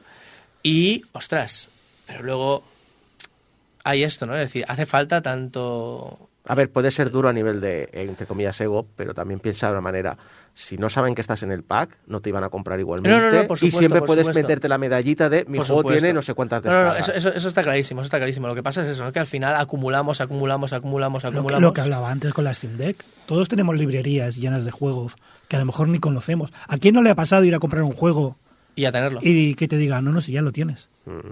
Nos ha pasado a todos. De hecho, a mí me pasó con un juego que, que, tenía en PC, ni me acordaba y lo compré en Switch. El, no sé qué, de Reaper, es que no me acuerdo cómo se llama. Es eh, que de hecho lo tengo que jugar, iba a jugarlo este fin de semana y no he podido. Y, y me lo compré en Switch, primero porque me era más conveniente, pero tenía en PC. Me podría haber esperado a la Steam Deck. Pero eran dos euros o algo así. Y dije, ostras, pues mira tú qué bien. Y luego miré y dije, mierda, pero si lo tengo, si ya lo tenía en el Steam. Y es que no te acuerdas. Es que no te acuerdas. Y es un poco, es el pro. Por, eso me instalé, por eso me instalé el Go Galaxy, Claro, claro, claro. para que me hicieran un recuento. Y el juego. tema es, son los pros, obviamente, todo lo bueno que tiene. Pues donar mucho dinero, etcétera, etcétera, y, y que llegues a mucha gente y que, bueno, los desarrolladores se pueden tomar, poner la medallita de, mira, tantas, des- tantas compras he tenido, aunque no sea verdad. Bueno, que es verdad, pero no, no te repercute en nada. Pero por otro lado es, hostias, este acaparar, este, esta basura digital que hacemos, este... Ya se ha vuelto exagerado. O sea, una cosa es que tú te vayas comprando, pues mira, un pack de cinco, un pack de cinco cada una vez al mes o cada dos meses. Y otra cosa es, joder, que es Bueno, que- pero eso es la evolución que estamos haciendo luego al, a los bibliotecas tipo Game Pass o al streaming directamente, como es Sí, sí, sí, sí. Es básicamente es un... Pues es de la misma manera, ¿te acuerdas hace 20 años que nos volvimos loquísimos por comprar eh, series en DVD y películas en DVD y que, Bueno. y que de repente ya fue un... Pues ¿para qué si tengo Netflix y lo único que quiero es entretenerme los viernes por la noche? Pues ya no necesito comprarme una mierda. Sí, totalmente. Lo que pasa que, como mínimo, también hay una cosa y es que en más o menos en Game Pass los juegos están seleccionados. Es decir, que ahí no entra todo y entran pues grandes títulos que te llaman todos la atención y pasas de uno a otro y demás. Aquí pues al final pues es eso. Hay pequeños estudios que sí tú estarás ahí en su en su biblioteca en tu biblioteca y no lo juegas nunca porque en ese momento no te llama atención y que no te llamaría o, y que a lo mejor lo hubieras visto en otro momento pero dices no ya lo tengo en Steam y ya no te lo compras a lo mejor en Switch o, o lo que sea sabes no sé es un poco pero bueno que si queréis ayudar a la causa posiblemente cuando colguemos el podcast todavía están pues en Itch y en Humble Bundle tenéis tenéis los dos packs que yo creo que tenéis juegos para toda la vida y aparte pues eso echáis una manita Muy bien, pues tomamos nota de estos bundles y Johnny, venga va, despierta, que vamos a por ¿Qué? los jueguicos.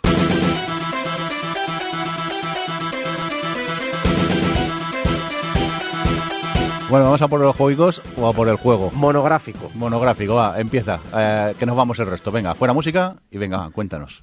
¿De qué juego hablábamos? Tú mismo, del Dark Souls 4. Ah, Dark Souls 4, 5 y 6. Sí, casi. Es, es increíble. Sí, para esto ha venido Alex. Lo hemos importado de, de televisión. Se ha autoinvitado. Que exportar como. eh, ha sido a la carpeta o televisión, exportar como gamers. Eh, yo he puesto en el guion que estoy jugando a Dark Souls 4, 5 y 6. Porque yo mm, me da la sensación de que Miyazaki y el equipo, todas las ideas que tenían, han dicho topa adentro, topa adentro. Y los de Dark Souls 1, 2 y 3 también para adentro. Y es que no y, al- y quiero. algo de Bloodborne seguro que también. Sí, sí, no lo dudes, no lo dudes. Y de Sekiro. Pero es que, ¿cómo hablamos de este juego sin joder la experiencia a los que van a jugar por primera vez? No te preocupes, que los que vayan a jugar, la experiencia se la va a joder Miyazaki. Seguro, seguro, porque es Si ya lo hemos visto en Twitter entero el juego, qué más da? No, no, eso es lo bonito, que no creas. Yo tengo que decir que, y me alegro mucho, que me ha dado una patada en los morros increíble, porque yo tenía muchas ganas de este juego, pero en el fondo decía, hostia, si los Dark Souls a su manera ya son una especie de mundos abiertos, pasilleros, pero al final todo se interconectaba, todo todo tenía forma. Y yo digo, o decía, hostia, pues si lo hace mundo abierto, rollo Breath of the Wild, será lo mismo, pero más grande. Y me alegra mucho que me hayan dicho, no tienes ni idea. No tienes ni puta idea, esto es un juego de mundo abierto. A mí me ha hecho mucha gracia lo que me has contado del mapa. Eso me, ha volado El, la el mapa es maravilloso. O sea, yo tengo que decir que hay un ítem importante a las puertas del juego, nada más empezar, y me lo perdí. Y lo descubrí cuando llevaba 40 horas. ¿Parece una putada? Sí. ¿Es maravilloso? También. También que después de unas 80 horas o 90 horas que llevaré de juego, que es una barbaridad, es una barbaridad, tengo un problema con este juego, todavía vuelvo a zonas anteriores y descubro cosas nuevas. Y descubres un rincón en el que no habías pasado, tocas una palanca y apareces en una zona nueva, completamente nueva, enorme, diferente, y aún en zonas ocultas que va a haber un 10% de los jugadores, te encuentras escenarios maravillosos y enemigos increíbles, que son opcionales. O sea, hay una cantidad de trabajo en cosas que va a haber, pongamos un 20% de los jugadores, que es increíble. O Hacía, menos. sí, yo hacía años, bueno, años, creo que no lo había hecho nunca, de acabar de jugar, irme a la cama y ver algún vídeo de YouTube a ver si descubrí algún secreto. Y esto hacía mucho que no me pasaba. Mucho, mucho. De hecho, tenemos un grupo de gente que estamos por aquí, amigos del programa que estamos jugando juego, damnificados por el del ring, se llama. y, y siempre descubrimos algo. Las conversaciones mayoritariamente es, sí, porque he cogido el tal, el, el tal, ¿El ¿es- qué? ¿eso qué es? Es donde, sí, a- en la zona tal. Ah, yo no he pasado por... Sí, sí, tienes que haber pasado porque eh, tú estás en la otra punta de mapa. Pues, pues yo no he pasado nunca por O, esa zona. o he pasado, pero he mirado a la izquierda en lugar de a la derecha y me he perdido un mundo entero. Sí. Un mundo entero. El otro día un, compañero de Game Over me decía, bueno, yo ya creo que estoy para hacerte el análisis, llevo ya 120 horas y me tira para el final. Y yo pensando, para tirar al final, ¿por qué? Porque quieres, no porque, porque estoy, seguro que descubre cosas nuevas. O te piensas que sí, como me ha pasado tres veces. y Yo, no. John iba diciendo, yo ya estoy llegando al final. Yo ya yo la acabo. Claro, la yo acabo. tengo todo el mapa desbloqueado. ¿Cómo puede ser que.? Pues ya estoy al final. Hostia, estoy en una zona nueva. ¿Pero cómo estoy en una zona nueva si tengo todo el mapa de.? ¿Cómo? Eso es lo que me volaste en la cabeza cuando me lo has dicho. Tres veces me ha pasado. O sea, tengo todo el mapa No. y he descubierto tres zonas nuevas. Eso es fascinante. Y mira que no soporto el, el estilo From, ¿eh? A mí no me gusta, yo no entro en el juego.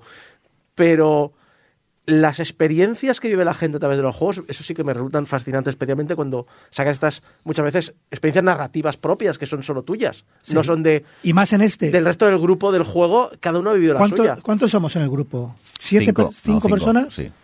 Cada persona lo ha hecho en un orden diferente o puede estar en una zona diferente o puede haber avanzado por un sitio que otro no y todos estamos en el mismo juego.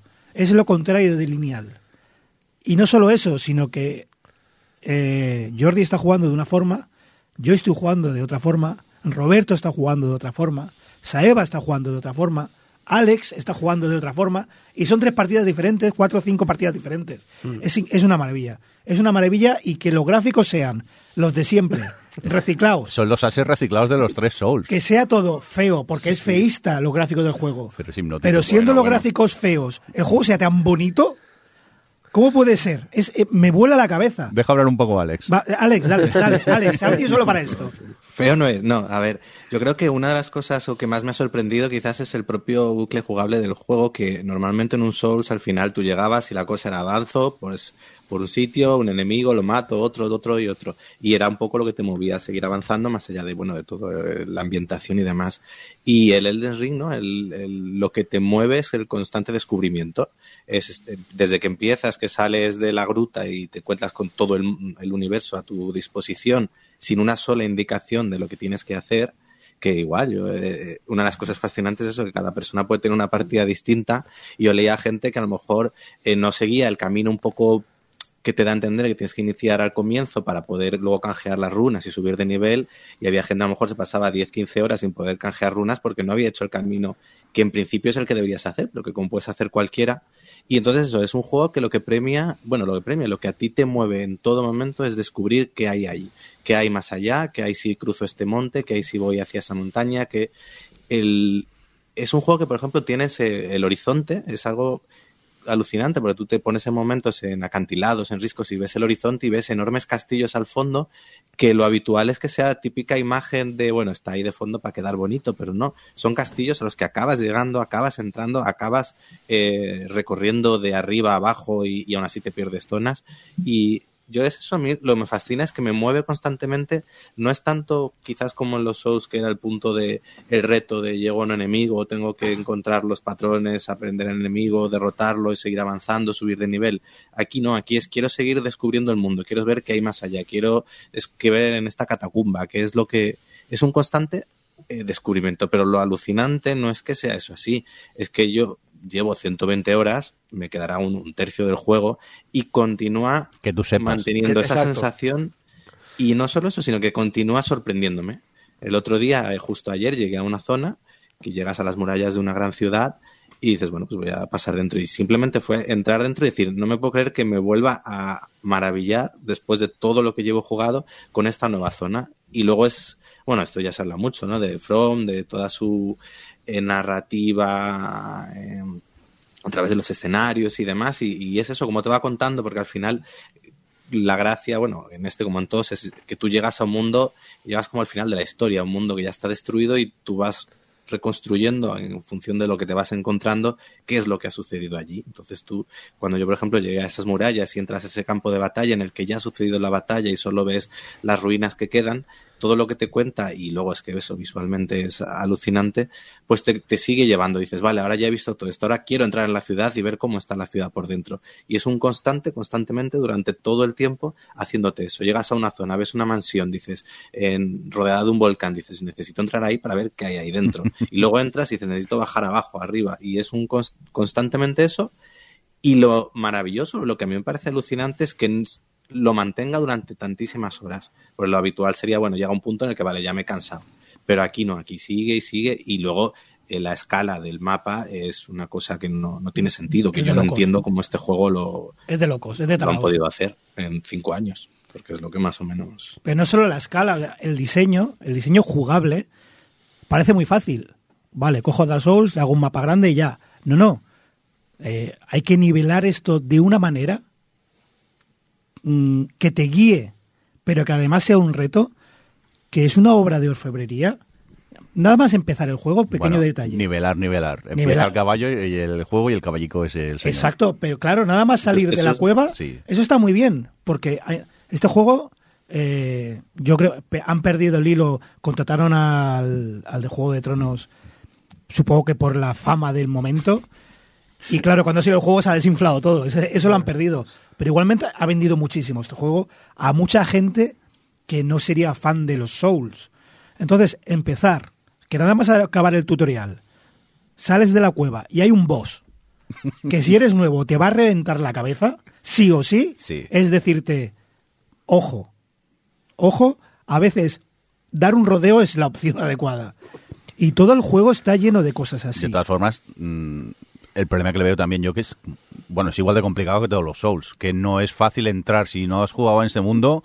No creas. Yo he es- empezado tres, tres vías distintas eh, en el juego, porque es que no conseguía avanzar, me mataban por todos lados. Y al final me fui pero- a lo fácil, pero a, ¿Cuál a es el hacerme problema? mago. Que te maten. Eh, no, pero si yo porque conozco la mecánica de los Souls y entonces eh, consiste en frustrarte y pasarlo mal, pero a la vez lo pasas bien. Pero si no conoces este tipo de mecánicas, para un jugador nuevo mm, puede ser una putada. Pero por otro lado, es el Dark Souls más amable. En el sentido de, tú piensas en las mejoras de calidad de vida. Eh, hay una nueva mecánica de sigilo. Es amable porque has empezado, porque tú ya has jugado los otros. No. Pero alguien que no juega ningún Souls, Por ejemplo, cuando corres, puedes correr, si no te ve ningún enemigo, no gastas estamina. mm, Cada vez que hay un boss, al lado hay un punto de respawn.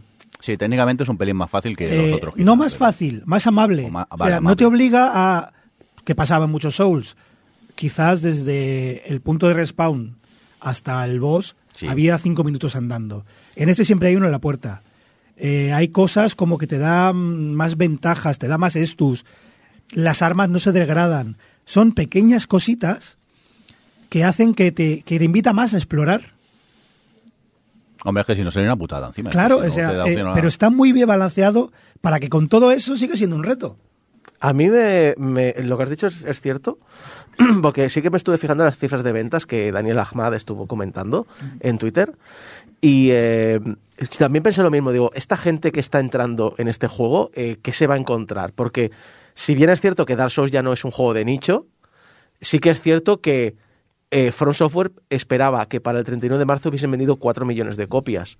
Eh, han vendido 12 millones en los primeros 17 días. Bueno, habrá que ver ahora, que esto pasa mucho con los juegos de la saga, irse a un game y ver cuántos Dark Souls de segunda mano hay. Es ¿eh? que, es que es eso, es decir, realmente sí que habrá un momento de decir, oye, hay mucha gente que ha entrado aquí por José R. R. Martin. Pero también es cierto que Dark Souls Na- 3 ¿Tú crees? ¿Tú crees de verdad? tiene que haber algo, porque sí que Dark Souls 3 vendió sus 10, 12 millones de copias, pero los vendió en 4 años. Esto lo ha vendido en dos semanas. Pero no, sí, no pero creo. los Souls han ido creciendo. Yo creo que era algo Sí, han crecido que mucho, pero- siendo de nicho No sé. y Yo Ya- creo que lo de ya no es R.R. nicho, Martin ¿eh? es anecdótico. Ya este no es nicho, ¿eh? Dark Souls ya no es nicho. De hecho, Claro, por eso. Entonces yo creo que esto ha sido como, es lo típico de, un grupo de música que va haciendo discos pequeños, va teniendo éxito y de repente lanzan uno y lo peta. Sí, yo creo sí. que este ha sido el momento de, de Front Software con, con el Den Ring, que había generado la expectación y que luego la expectación, el resultado ha estado a esa altura.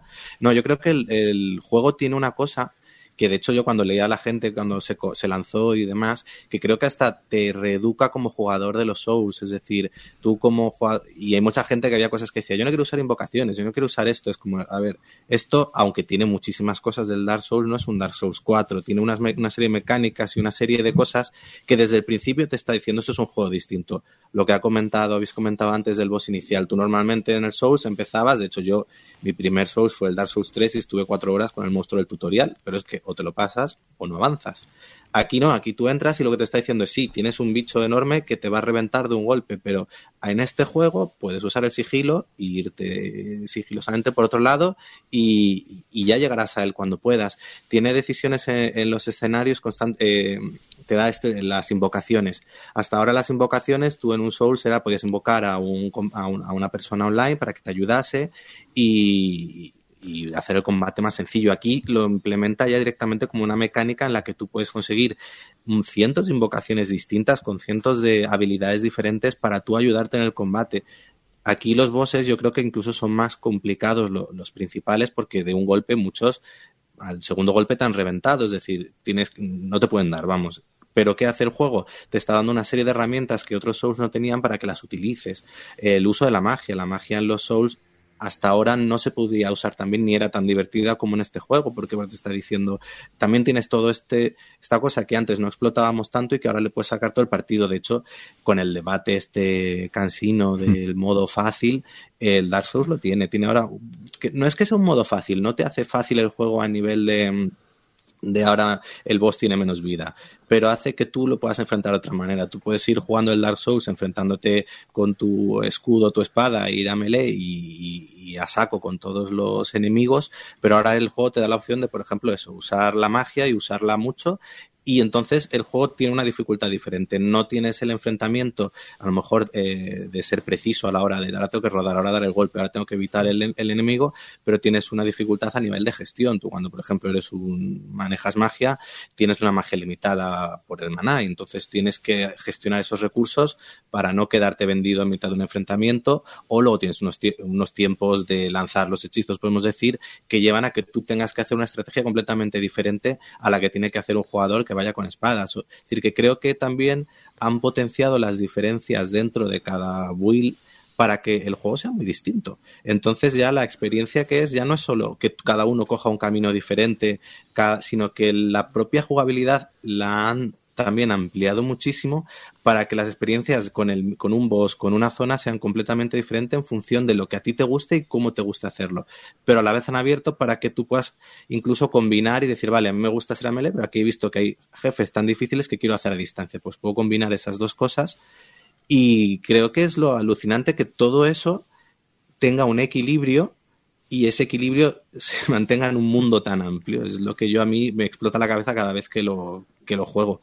Porque que funcione el juego para mí, que lo juego a distancia y que juegue para Johnny, que lo juega en AML, o que juegue para, para otro que a lo mejor juega con una build de destreza y funcione para todos por igual de bien, es lo que a mí me, no sé, me vuelve Yo- la cabeza. Y el problema que tengo con los Souls es que el primero me metió una patada en la boca y me echó tan para atrás que no quería tocar otro más. Y claro, oigo hablar tantas maravillas y es lo que digo, me fascina y me encanta ver estas expresiones, esta, esta felicidad que, que realmente a los fans de, de transmite. Y digo, oye, que me gustaría entrar, lo estáis viendo muy bien. Entonces me he acordado que eh, he estado en una casa rural hace poco y estuve viendo por la tarde-noche a uno jugar una zona y al día siguiente seguía en la misma zona. Mm. Y el tío súper feliz, ¿eh? Que le matara el mismo enemigo, pero el tío todo el rato ahí, vale, no, sigue... sí, creo que me voy a dar la misma hostia en mi caso personal, particular. No, no, es, No, es pero ahora mismo el juego, an- antes en un Souls era eso, llegaba un boss y te reventaba y una y otra vez hasta que tú conseguías superar Es que- ese... pero ya no era ni boss, era- ese- eran como dos bichos tochos, estaban en, Sí, en un puente. por ahí Sí, sí, paseando, bueno, sí, que te sí, sí, encuentras sí. aquí gente, pero aquí, ¿qué te, qué te hace el juego? Dices, vale, tú llegas a una zona, de repente te encuentras un enemigo que al quinto intento tú dices, es que esto no hay forma. Pues puedes irte a otro lado, dices, bueno, pues ya volveré, ya me acuerdo de que está este bicho aquí, me voy a ver otra zona, voy sea a pendientes, Es que- voy a descubrir un mapa, una parte nueva del mapa. Y eres un constante que tú este juego yo creo que lo, lo que ha hecho Johnny es el más amable porque, eh, que oye, que te has bloqueado una cosa, pues a otra cosa. A otra, te teletransportas. Millones de cosas que Desde hacer el en el minuto juego. uno te puedes teletransportar entre hogueras. Sí. Se escriben gracias, pero se dice hogueras. Sí. Y se escribe runas, pero se Pues dice almas. almas, sí, es sí, como sí. lo de Shakespeare y Shakespeare. Sí, pues aquí igual. Eso, no- por favor, no, no- que no nos denunciemos a nosotros mismos por un error. Pero yo, mm, la verdad que estoy muy muy enganchado. Yo empecé Todos. a jugarlo más tarde, pero, eh, o sea, es que conectas enseguida con el, con el mundo, pero principalmente es eso, porque también adoramos los Souls. Yo ya juego a este juego, cuando me revienta un jefe, me entra la risa. Y cada vez que mueres, me río, digo, porque te das cuenta tú mismo de que, ¿cómo no me voy a matar si es que me he ido rodando por un precipicio? Pues, y llega un punto en el Souls que morir es parte de, de seguir jugando y, y disfrutas con, con ello. Hay risas y hay risitas nerviosas que están al punto de la rotura mental. ¿eh? Sí, sí. Y, No, bueno. y hay culo apretado cada vez que oyes la música de un boss y ves la barrita esa y dices, ¿qué es lo que pasa? ¿Qué es lo que pasa? Y ya no te concentras, eres Y, incapaz de y- y concentrarte. sale Kasparov por ahí. Lo que decía Alex, tú llegas, es siempre lo mismo, llegas al boss, te revienta, empiezas a leerle los patrones, una vez te sabes los patrones, llegas a la mitad de la vida, Sí. te da ilusión, el boss te hace otra cosa, y cuando te das cuenta lo has derrotado y dices, hostia, lo he hecho yo, lo he logrado. Esos son los Souls. Cinco horas después. Sí, Sí, cinco- Lo derrotas y de repente hay una cinemática y le queda la segunda fase. Exacto, exacto. Pero esto en un mapa que dices, tía, la primera zona tú la ves y dices, Buah, ¿qué son? Dos caminos, eh, cuatro árboles. Empiezas a explorarla y salen secretos por todas partes. Que he visto esta mañana un vídeo de un NPC de la primera zona que me lo he perdido. Sí. ¿Cómo puede ser esto? Encima, yo tengo un problema cuando juego con, con juegos de mundo abierto. A mí me gusta encontrar mapas para que me aparezca el mapa y ver por dónde voy. ¿Qué pasa? Que empiezo a perderme, acabo la otra punta de, de mapa y claro, luego me dejo pues cantidad de cosas que vosotros me- Claro. me, preguntáis y tengo que volver para atrás. Pero no me importa, es que lo disfruto volver para Pero para aún atrás. fijándote, una zona, eh, nada, una esquina. Te has dejado una esquina por mirar. Lo mismo esa esquina tenía un pasillo, una zona Bueno, completamente el, nueva. El primer castillo, mm, hay como tres zonas secretas que si no te das cuenta te las saltas tranquilamente. Yo es que me pondría muy nervioso porque ya, ya, ejemplo, ¿eh? Ya en el Minecraft no me gusta cavernear porque pienso que no es eficiente. Digo, aquí encima me voy a poner mucho más nervioso porque quiero hacer el 100% en orden de manera eficiente. No, es que no puedes hacer el orden aquí. Es que eh, yo Porque no hay. no. hay. No hay, no hay orden. Es que no- creo que la mayoría de las conversaciones que tenemos es mm, cómo me ha reventado este boss. Sin invocación no me lo hubiera podido pasar, porque a veces uno solo es casi imposible cargarte según qué bosses. A ver, que siempre habrá el experto en Souls, que te lo hará con dos clics y te lo No run, eh, Pero los guitarra jugadores eléctrica. normales y corrientes sufrimos. No, no, si es que además sí. a- a- ayer estuvimos haciendo bromas sobre alguien se lo va a pasar con el Ring Fit y Sí. buscamos en YouTube y alguien se lo estaba pasando con el Ring Fit. Hay un tío que ya se lo está pasando con los pies, jugando con los pies, con el mando en los pies y esas cosas. Pero eh, no sé qué estaba haciendo, se me ha ido el hilo, pero... No sé, pero yo tengo la sensación constante de que me pierdo cosas en este juego. Ah, sí, es eso. de eh, que voy avanzando y me estoy dejando cosas por el camino. Las conversaciones esas otras en el, en el grupo que tenemos de terapia es, es eso. De terapia, oye. ¡De terapia! ¡Lo has dicho bien! ¡De Es un grupo de terapia lo que tenemos. Johnny, reconócelo, tío. Ahí Es vamos cierto. todos a llorar. ¿Qué es eso? Que, hostia, que me he dejado esto. Que es que tengo la sensación que voy por aquí y me estoy perdiendo 50.000 cosas. Y realmente te las estás perdiendo. ¿Pero te las estás perdiendo o te anima a rejugarlo? Te anima a rejugarlo. Eso, eso es lo. Yo creo, o sea, mm, Dark Souls 1, lo tengo en remaster. De vez en cuando, siempre apetece, hostia, me voy a jugar otra vez el... Sí. Voy a rejugar Dark Souls. Este, tengo la sensación de que cuando lo acabe, lo dejaré aparcado, lo dejaré reposar un ratito, volveré con una nueva partida y al contrario que los otros Souls, va a ser una partida completamente diferente. Puedo decidir otra cosa amable. Eh, hay un momento que puedes decidir cambiar los stats. Resetear todos tus puntos de experiencia y quitarlos de fuerza y ponerlo a destreza. Quitarlo de destreza y ponerlo donde tú quieras. Hacerte un personaje nuevo, sin perder el progreso. Yo puedo o sea, empezar una partida decir- nueva. Quiere decir que si tienes 80 puntos en total, puedes redistribuirlos de nuevo. Exacto. Sí. Exacto. Y hacerte un personaje nuevo, eh, consejo para los que jugáis a los Souls. No hagáis builds equilibradas, de subir todas las barras. No. Decidiros por una cosa y a eso. Yo ahora tengo una de destreza, soy rápido, puedo llevar lo que puedo llevar. Si ahora subo de otra cosa, la cagaré. Pero yo cuando empiezo una partida nueva, puedo seguir con el mismo personaje o uno completamente nuevo y solo en lugar de ir por esta esquina, ir por esta otra, a lo mejor descubro algo nuevo. Porque el juego es lo que me ha enseñado. Pero ¿sabes qué te va a pasar, Johnny? Dirás que has acabado, que lo aparco y un día en el grupo alguien dirá, hostia, me he encontrado una zona. ¿Y tú cómo? Y dentro. esa zona cuál es? Y te Y irás pa' para allá. dentro. Que son 20 horas más. Sí. Y para adentro, sí, y puede ser, y puede ser, ya te digo. Ayer descubrí una zona completamente nueva, Hmm. que no estaba en el mapa, me ha parecido. ¿Cómo? A ver, no quiero hacer spoilers, A ver, perdón. pero pasó. Sí, sí, ¿no? Y, y- y- y todo lo que ha salido en Twitter de los muros. Es decir, que se ha, se ha todo una... No te voy a decir trending topic, pero lo parecía. Y es. No, pero uno de los momentos más alucinantes que tiene, que tiene el Den Ring, yo creo que es la primera vez que, a ver si sin spoilers, que llegas a cierto ascensor Sí, ya sé lo y que te es. descubre y ves todo las lo que te descubre. Es, yo creo que es un momento que como jugador dices, pero bueno, y Wow, todo dices, esto, wow. que es El un ascensor trabajo en que medio hay del aquí. bosque y todo esto que hay aquí.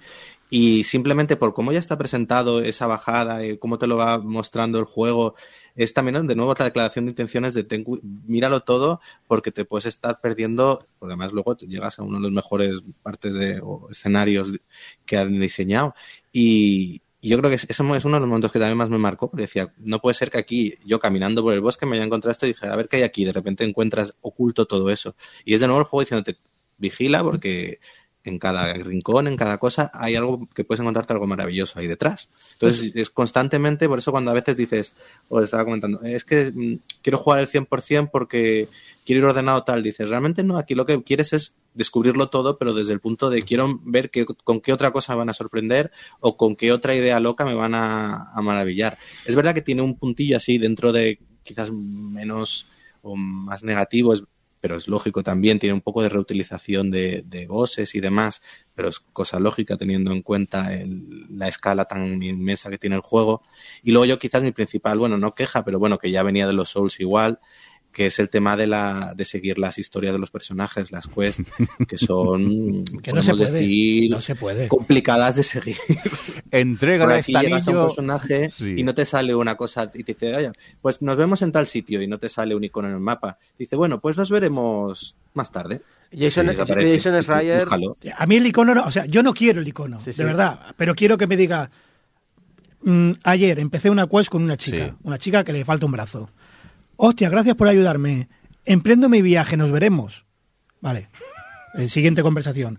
Que nos veremos. Ya, ya, pero ¿dónde? Siguiente conversación. Ahí está. Que nos veremos.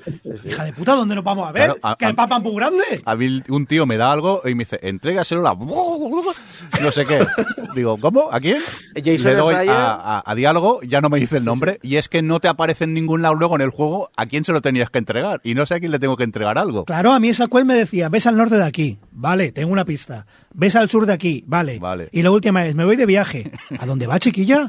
Jódete. Sí, sí. No, no, por eso que Jason Schreier comentaba cuando empezó, antes de que saliera el juego, que creo que tenía una versión de estar de periodista, que decía, es un juego para jugar con libreta. Sí. Sí, es más, y él defendía de que no metieran un questlog, que tienes que jugar con libreta. Exacto, no, no, si yo estoy de acuerdo en Y que no haya questlog, ni que haya ni que haya iconos en el mapa, los puedes poner tú como en el Zelda. Estupendo, pero dime algo, no diga ya no veremos, porque ahora yo, yo no sé dónde está esa chiquilla, y ahora tengo que mm, ir por todo el mapa. bueno, pero, no sé- pero, pero ¿verdad que has dicho descubrimiento? Pues ya lo descubrirás. O no, pero es que eh, esto quiero dejarlo Como la claro. vida misma, decir- Quiero dejarlo muy claro. Cuando decimos que el mapa es grande, más que grande es denso, no os podéis hacer una idea. Es de no creérselo. es, es que tú ves una porción de mapa, haces zoom, hay más, ves algo, es lo que decía Alex. En todos los Souls tú veías un castillo en el horizonte y sabías que podías ir. Era un camino pasillero, pero podías. Esto es lo mismo, pero elevado a la enésima potencia. Es increíble. Y además cosas que no ves también están allí porque están ocultas. Es de no creérselo. Y yo ahora, si, si tengo que recorrer el mapa buscando esta chiquilla, No, vale. puedo estar tranquilamente 40 horas. No, si pero no encuentro guía, estoy 40 horas. Si luego te lo encontrarás cuando menos te lo esperas y te- es el típico NPC que te dice, nos volvemos a encontrar. Y tú dices, ¿y tú quién eres? O no, y si es una zona que ya he barrido. Pero tú, ¿tú quién eres? Sí, yo, yo con la mala memoria que tengo para personas, nombres y demás, es un esto. O sea, a, mí a veces me pasa que si en una película pasa media hora sin salir un personaje, cuando vuelve a aparecer digo, Ya ¿quién no. coño era este? Yo tengo que jugar con mirando la wiki cada dos por tres, porque es eso, entre los nombres raros que tienen, que yo alucino con que Alex se sepa los nombres de todas las cosas. Es verdad. Nosotros decimos para el norte, para el sur, la zona de fuego. Sí. La zona- y Alex dice, no, estoy en Rivendell. ¿Y Rivendell dónde es? Eso, eso era el Señor de los Anillos. Ya, es que no me sé el nombre, de verdad. vale. Johnny es donde el del Burger King, El donde de los Burger Harry King. Potter. ¿A que el de Burger King sabes quién es? Sí. Claro. Es que si no es complicado. Buen monográfico, ¿eh? Sí, pero vamos, que el juego nos ha gustado lo justo, como podéis comprobar, ¿eh? que estamos Sí, sí. pensando en dejar de jugarlo. Estoy perdiendo el tiempo aquí. Venga, ya no hay más juegos para hablar, nos vamos a jugar al Elder. Venga, ¿despido el programa o queréis comentar jueguitos? Qué presión, ¿eh? Qué presión. Venga, Ida, coméntanos tú a qué se está jugando estos días. Hombre, yo quería comentar al menos eh, este juego de Péndulo Studios, Sí. que es el Alfred Hitchcock's Vértigo. Hmm. ¿Vale? Eh, no sabía qué, qué esperarme inicialmente por el tema de. ¿Será fiel a la película de Vértigo? Porque es, la vi hace muchos años. Y sí que es cierto que coge el mismo concepto y hace una historia totalmente nueva. eh, que se puede ambientar pues en una era más reciente porque hay smartphones, hay telefonía móvil, entonces, bueno, no, no es exactamente como, como el vértigo que recordaba. Y la historia de los protagonistas son, son distintos, aunque el concepto es un poco el mismo. Ah, el juego, antes comentaba Rafa, que, que artísticamente le, le ha llamado la atención. Sí que es cierto que es muy cartoon, eh, en un sentido más tirando a, este tipo de, arte más rollo cómic, rollo lo que te puedes encontrar en los juegos de, Telltale, como lo que te puedes encontrar incluso en los Borderlands, ¿no? Esta estética así un poco más entre cómic 3D, eh, pues que no es tan, tan realista. Y la historia me ha gustado mucho. El juego lo que se narra no es la historia de, Ed Miller, eh, un, un escritor que de golpe pues tiene un ataque de vértigo que no puede ni andar. Y entonces pues la psiquiatra que le está analizando le hace eh, bucear entre sus recuerdos y, es puramente narrativo. Se muestra pues eso como las aventuras gráficas actuales que no son point and click, que son historias en las que puedes desplazarte un poco por el mapa, interactuar con objetos, pero sobre todo hay quick time events y momentos eso de tomar decisiones de diálogo no da esa sensación de, estar alterando la historia, porque simplemente la historia sucede de un modo totalmente lineal y las opciones de diálogo no son tan distintas como para que cambie sustancialmente nada de la narrativa. Pero bueno, es una jugabilidad que al menos te, mantiene entretenido y sobre todo vale muchísimo la pena por la historia, porque pues como, como sería una película de Hitchcock, ¿no? Tiene todos estos giros, todos estos eh, cambios en el argumento que te mantienen es un poco enganchado al, juego intentando ver qué es lo que va a suceder a continuación. Hay una historia principal, ¿no? La de que esta persona no puede andar y tiene unos recuerdos bloqueados, pero luego hay algunas tramas secundarias, eh, como pueda ser, pues, otras historias que, que, hay por los protagonistas. Y en el juego vas a manejar cuatro protagonistas distintos, así como Ed es claramente el principal protagonista. Existe luego eh, Faye, una chica con la que él se encuentra y y pasa una, una torrida noche. y luego está también la psiquiatra, también la podremos controlar a ella en algunos momentos en el juego, y al sheriff del, del pueblecito. A nivel de jugabilidad, justita. Es decir, pues lo que decíamos, eh, te manejas un poco por el escenario, interactúas con algunos objetos, pero no tiene ningún tipo de dificultad y es puramente un, pues un, como un juego de Telltale, pero sí la parte de ir cambiando la historia. Uh, pero a nivel narrativo me parece una obra muy muy buena, las músicas están muy bien hechas, a mí el apartado artístico me ha gustado muchísimo y, y la historia pues es bastante retorcida, así que, que, lo he disfrutado, lo he disfrutado mucho. O sea, tiene tiene que ver en algún a nivel a qué nivel tiene que ver con Vertigo original realmente. Eh, tiene mucho que ver con el concepto del tema de, de lo que está sucediendo, los recuerdos, eh, lo- los- las cosas que hay ocultas. Digamos, es que, claro, tampoco quiero spoilear mucho. Pero a nivel de, de tener que, que bucear entre los recuerdos para desbloquear traumas y conocer la historia detrás, ah, pues tiene, tiene bastante que ver. Y aparte es eso, el, el protagonista lo que tiene es un vértigo que no le permite moverse, ¿no? Pues más adelante él, a medida que va recuperando esos recuerdos, a medida que va averiguando más cosas sobre su pasado, que no recuerda gran cosa de, muchos hechos que le han sucedido, eh, va consiguiendo, pues, recuperarse de- de su problema de vértigo. Oye, pues tomamos nota de este Alfred Hitchcock Vértigo. Y antes de continuar contigo, eh, Aida, déjame hablar un momento con Adri. Adri, tú has estado jugando a- al, según el guion, Aloy a mí.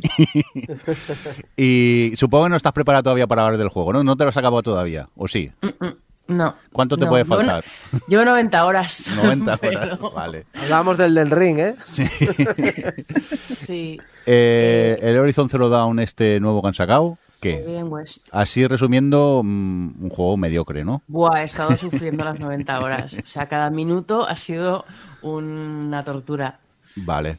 Eh, bueno, más aparte, eh, lo estás disfrutando, eh, nos contarás en próximos eh, programas, ¿no? Supongo el juego, con calma. Eh, sí, ya bloquearé 45 minutos en vuestras agendas. Me parece bien. Lo que sí quería decir que ha tenido un poco de mala suerte porque ha salido a la vez que el del Ring. Sí. Y de hecho esto se ha notado bastante, parece ser en las ventas. Y, y ostras, y en, y en los análisis también. Y da un poco de rabia, porque a lo mejor... Yo, obviamente- yo mismo, yo lo- le tengo ganas, lo he dejado por el Den Ring, está aparcado.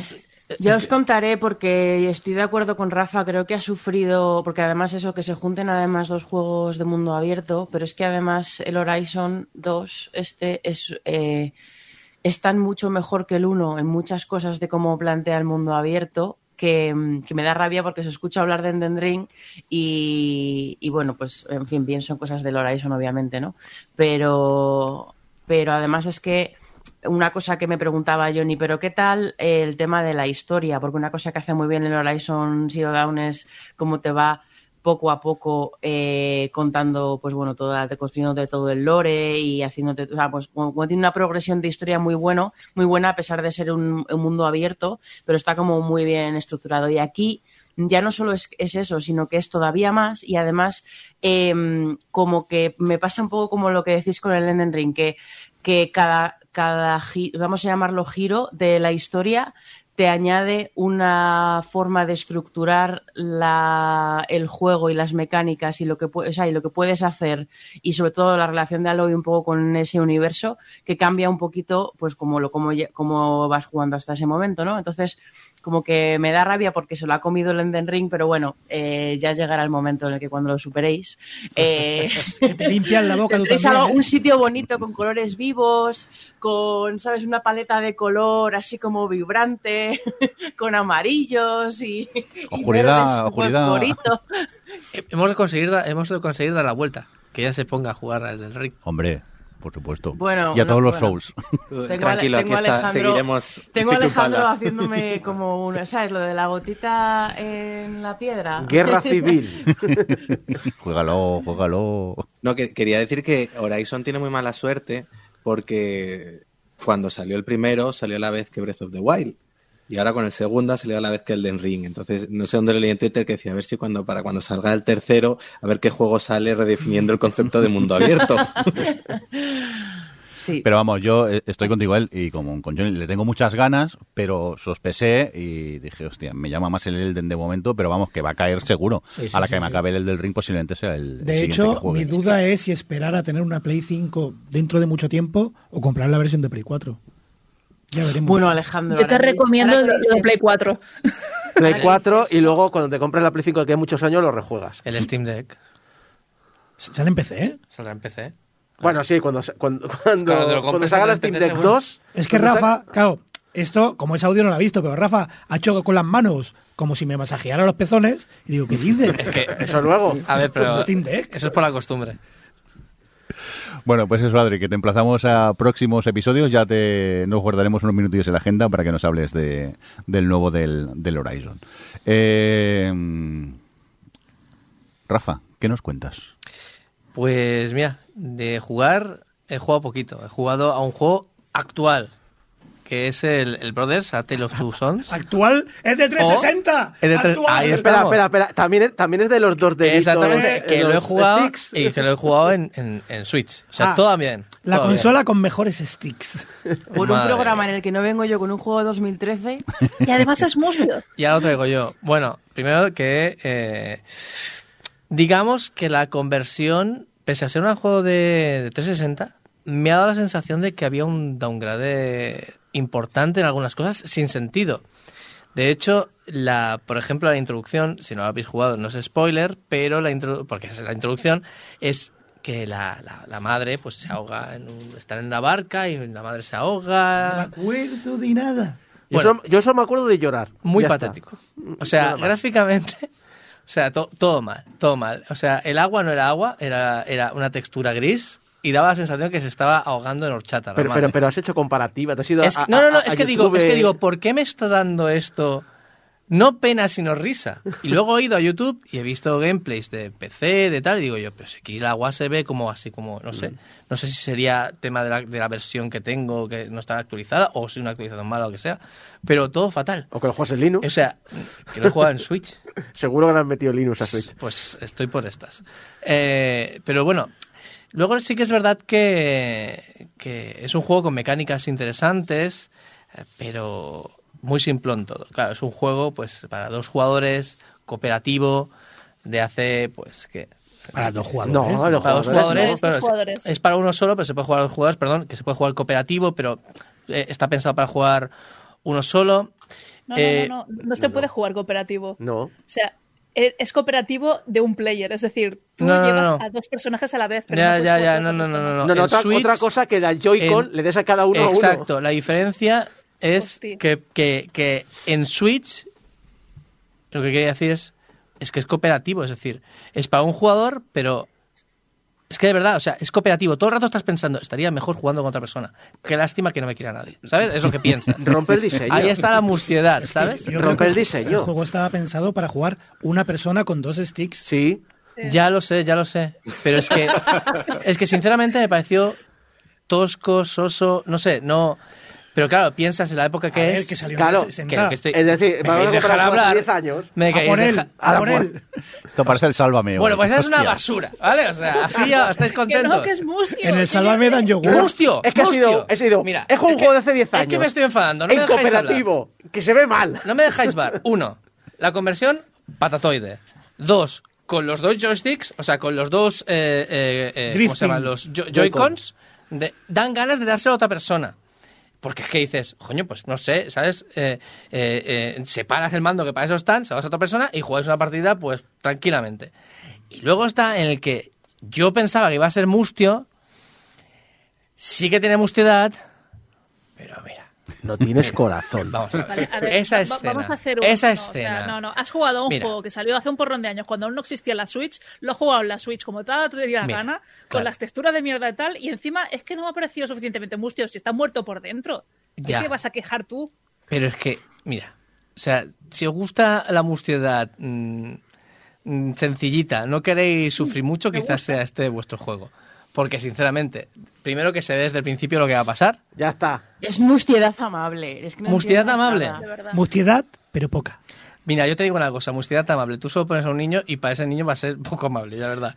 Pero, eh, no sé, no, mm, se nota que es el primero de- del- del Fares, se nota que es, es o, o de los muy primeros y, y ahí empezaba todo toda su andadura que luego pues dio a, a los juegos, pues por ejemplo, el último ha sido el It Takes Two. It Takes Two. Claro, No, perdón, perdón, es que me ha hecho gracia porque el que tú me estaba flipando a mi hermano y a mí y nos hemos perdido entre el Horizon y el Elden Ring. Eh, ahí se ha quedado. El Pero Take- yo no tengo pendiente de Two bueno. también. Pues es que, claro, ves si hay una evolución y luego tiras atrás. Uf, es. Yo creo que para jugar. Es que el problema es este: es que me parece suficientemente mustio como para que a un niño le dé muchísima pena todo. Y eh, mecánicamente me parece sencillo, me parece agradable. Mecánicamente no es que sea el locurote. Tiene un par de puzzles interesantes. Pero es eso, no sé qué, por qué me da la sensación de que en Switch se ha perdido toda la esencia totalmente. Pero tú, ¿para qué Nos- coges cosas? Nos ha, Switch? nos ha llamado simples. Nos ha llamado simples. Bueno, No, o le sea, falta o- a lo mejor hace, hace 10 años, 12 años, 14 años, no sé cuántos serían, o, o 20, o no sé, cuando tú hacías las cosas en MP2, eh, la- la- la- realmente, pues, ostras, sería, sería novedoso. Pues yo, una cosa, Rafa. Entonces, este, este son los mismos, o sea, si son los mismos del Elite X2, también son los mismos del, A de la Out. A Way Out. Sí, de la Way Out, ¿Y la. Way Out de cuándo es? ¿De 2018? De hace 2018-2019. Más, más. ¿no? Porque si Ah, no ya sé. el, el- eh, a mí ya, ya vine aquí con mi hate, pero el Elite X2 ya me pareció, perdón, el Away ya me pareció súper básico, súper rollazo, eh, poco divertido de jugar, o sea, todo mal. Eh, ya uno que sea todavía más simplote y más antiguo, pues vaya, Pero, vaya. ¿qué, qué os pasa? O sea, so- sois el terror de Joseph Fares, o sea, de verdad. Es que Me gustan el- los tres juegos. que haga una cada película cual y más. El, el tema de Joseph Fares es que es direct- eh, era director de cine o, bueno, trabajó en cine y demás, De videoclips. de videoclips, y él quería traer toda esa experiencia a, a- Él tuvo la gran idea de traer esa experiencia a los videojuegos, como si no se estuviera haciendo ya, ¿sabes? Es decir, no lo todo el mundo. Pero sí que es verdad que con It Takes Two, ah, no, perdón, con el, Brothers, eh, sí que se dio cuenta, eh, que no acabó de darse cuenta ah, en el A Way Out, pero sí que empezó a darse cuenta de que aquí faltaba algo y se tenían que cambiar ciertas ciertas normas. Y que parece ser, vuelvo a decir, que con el It Takes Two, que todavía no lo he jugado, pese que lo, lo tengo en PlayStation 4, no es de librería de Steam y demás, lo que me lo compré en PlayStation 4 para jugarlo, pero mismo que con el otro, ¿vale? Tampoco es que tenga mucha gente con quien jugar. Eh, la cosa está en que en eso, que, ostras, yo entiendo la intención que había en ese momento, pero creo que ha envejecido mal si buscamos la misma experiencia que en el It Takes Two, obviamente no es para dos jugadores, es para un único jugador. Yo lo jugué solo, Solo. pero creo que si se juega a dos, con un niño puede estar bien, pero Vale. con otro adulto que deja- ya sepa jugar y demás, lo encontrará. Déjame, déjame te lo plantee de esta otra manera.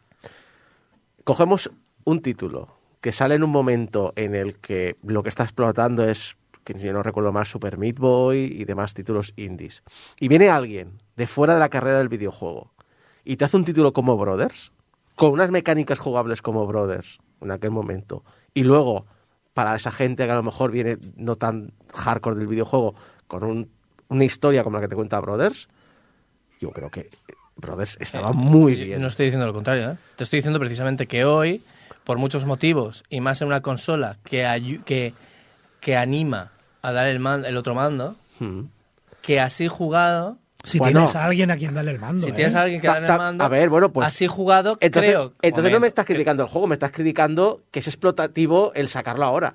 No, y que también creo que ha envejecido Regulinchis por un tema de quizás las mecánicas, la evolución quizás de, la jugabilidad, por un montón de motivos. Creo que ha evolucionado Regulinchis y es eso además. que creo que creo que es un juego en la Switch que debería ser, o sea, que tú lo compras pensando que va a ser para dos jugadores, porque es que es que te- te- casi casi que te animan a ello. ¿Vale? Eh, de hecho, creo que está una iconografía de este juego, tal, no sé qué, pero se puede jugar con dos jugadores y todo esto. Entonces, te animan un poco. Y creo que, pues bueno, o sea, en este caso se nota que ha envejecido. Para niños, para jugar con niños o gente que no haya jugado mucho, bien. Para niños me parece demasiado mustio, en cierta manera. Y si te gustan las historias un poco pues, complicadas, intrincadas y demás, bueno, No es por el complicado, pero es un, oye, que esperaba así un, un juego happy de mecánicas sencillas y más da un poquito más. Bueno, yo me lo encontré así en su día. ah, en su día. Venga, dejamos el Brothers of A Tale of Two Sons de lado y saco. Eh, haznos un resumen. Escoge alguno de los juegos que mira. yo, que- solo he yo lo he dicho, yo juro que soy un gamer ocupado. Yo solo tengo, pues cada dos o tres noches puedo jugar un par de horitas. Eh, Y ya has puesto en el guion 1, 2, 3, 4, 5, 6, Claro, 8 es decir, juegos. a ver, el nonogram no cuenta mucho. porque El nonogram es el Pycross y lo juego en- cuando como en el curro, pues le voy Vale. dando ahí al Nos nonogram. vamos y le dejamos aquí hablando una hora. Sí. Sí, y luego, claro, por, eh, por Game Over, pues Sí. también tengo que hacer análisis porque mm, pf, hay veces que pues que no hay, no hay análisis disponibles, así que digo, pues nada, me toca dejar de jugar lo que estoy jugando y meterme con Mira, esto. mira, gente responsable que se prepara los guiones y eso. Sí, Existe eh, el podcast así. Sí, y por eso nos fuimos y montamos Claro. esto. es un podcast de Entonces, claro, parrillada esto. ¿Quieres, quieres algo bonito, aunque también fue una decepción a nivel de implementación? Pues tienes Paperazzi, que es un Mm. juego de hacerle fotos a perretes. Ah, ese Ah, lo mira. tengo bajado del Game Pass. Pues la, No le he tocado todo. eh, eh, eh, es, eh, a nivel técnico es una puta basura.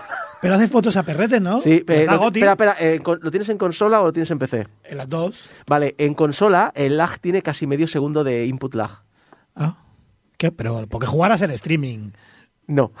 O sea, estoy haciendo con la cara que no, en plan de fue, yo, yo tu- tu- en plan de, no puede ser, me voy al PC a ver qué ocurre, o decir, a ver si tienes un fallo mío, y no, no, es que no sé quién ha hecho el port de consola que tiene un lag de como tres décimas, input lag, en- en- en- instalado, pero bueno.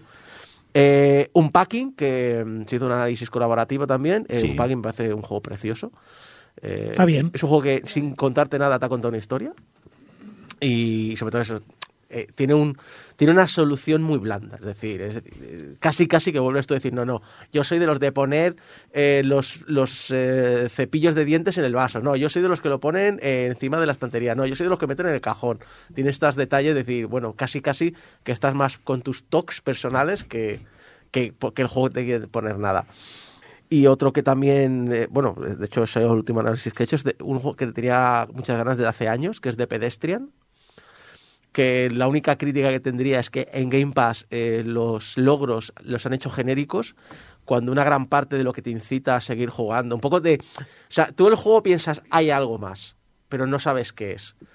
Y claro, los logros te van explicando, o te van dejando caer eh, pequeñas perlitas que te hacen Sí. pensar que hay una historia detrás, que en Game Pass no están por algún motivo, al menos en Game Pass de PC. Porque en consola, en Steam, en Play 4, en Play 5, sí que están esas descripciones de logros correctas. Eh, ¿Qué más te puedo decir? Bueno, eh, como todos también juego para ponerme al día con amigos que no puedo ver porque trabajamos y no nos vemos nunca, que es en este caso es a Eva, que he estado Sí. un año jugando a Deep Rock Galactic, que es Minecraft se junta con Left 4 Dead. Hostias. Es fantástico ese juego. Eh, básicamente sois enanos mineros en el espacio. Ya me lo has vendido. Cada, cada clase se juega absolutamente diferente, cada clase es utilísima, es decir, juega tu estilo personal que vas a encontrar tu- que vas a ser siempre útil y es un llegas a un planeta, o sea, llegas a un planeta, llegas a un sitio, tienes algo que hacer, una vez que lo has conseguido, te enviamos un cohete de vuelta, pero no te vamos a esperar, ¿eh? Nosotros ya hemos cogido lo que necesitábamos, tú si llegas en cinco minutos guay, si no, pues ahí te quedas. Y, son nada, pues fases que te haces en 20, 30 minutos, pero para, para jugar es una maravilla. Es un, en- en un Left 4 Dead, Hmm. Eh, con muchísimo más personalidad y que además es procedural, pero procedural bien. De hecho, que me he tenido que buscar en, internet porque yo pensaba que estaban hechas a mano las fases. Están muy bien creadas. El sistema procedural que usan es fantástico. Te da una sensación natural de, cavernas y cuevas muy chulo. Y eh, ahora hemos pasado al Children of Morta, que han añadido el modo multijugador eh, online. Joder, que no has parado, tío. Hemos dejado uno para pasar al otro. Y ya lo último que he podido ponerme ayer, después de que me dejaran el, el Index, el Valve Index hace cuatro meses, ayer por fin pude instalármelo. Y he empezado, y he hecho una horita al Half-Life Alex, según Johnny. No, según mi corrector.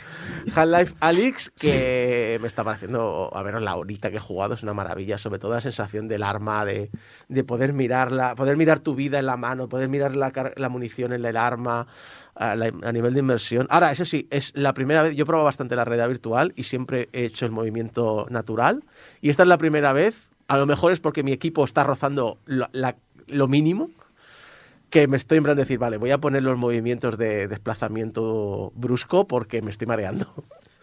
¿Pero te has, que- te has caído ya o tropezado? No, no. Entonces no No, juego juego, bien. No, no, no, bien. juego sentado, juego sentado. Bueno, este se cayó Pero yo sentado. me caí sentado.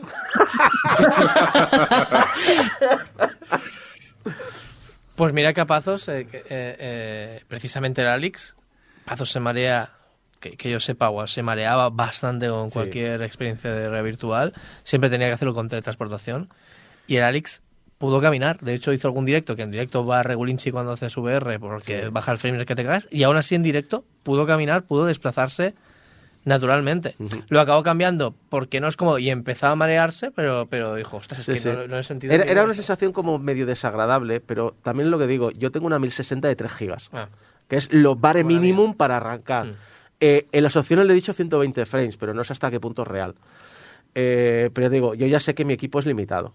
Tengo 16 gigas de RAM, tengo un i7 de, de la generación 7, 7700 creo que es, eh, y luego pues eso, una 1060 de 3 gigas, ni siquiera la de 6. Entonces, yo sospecho que mis problemas vienen más por ahí que por otra cosa. Yo más o menos tengo la misma máquina que tú, pero además un i7 generación 1. O sea, novedad. Novedad. Y pude caminar. Pude caminar un buen Sí, sí. rato. Luego Ahora- lo quité porque no me era práctico. Mm, Bueno, pues porque la verdad es que va bastante mejor de transportarse y demás, Sí. estoy más acostumbrado.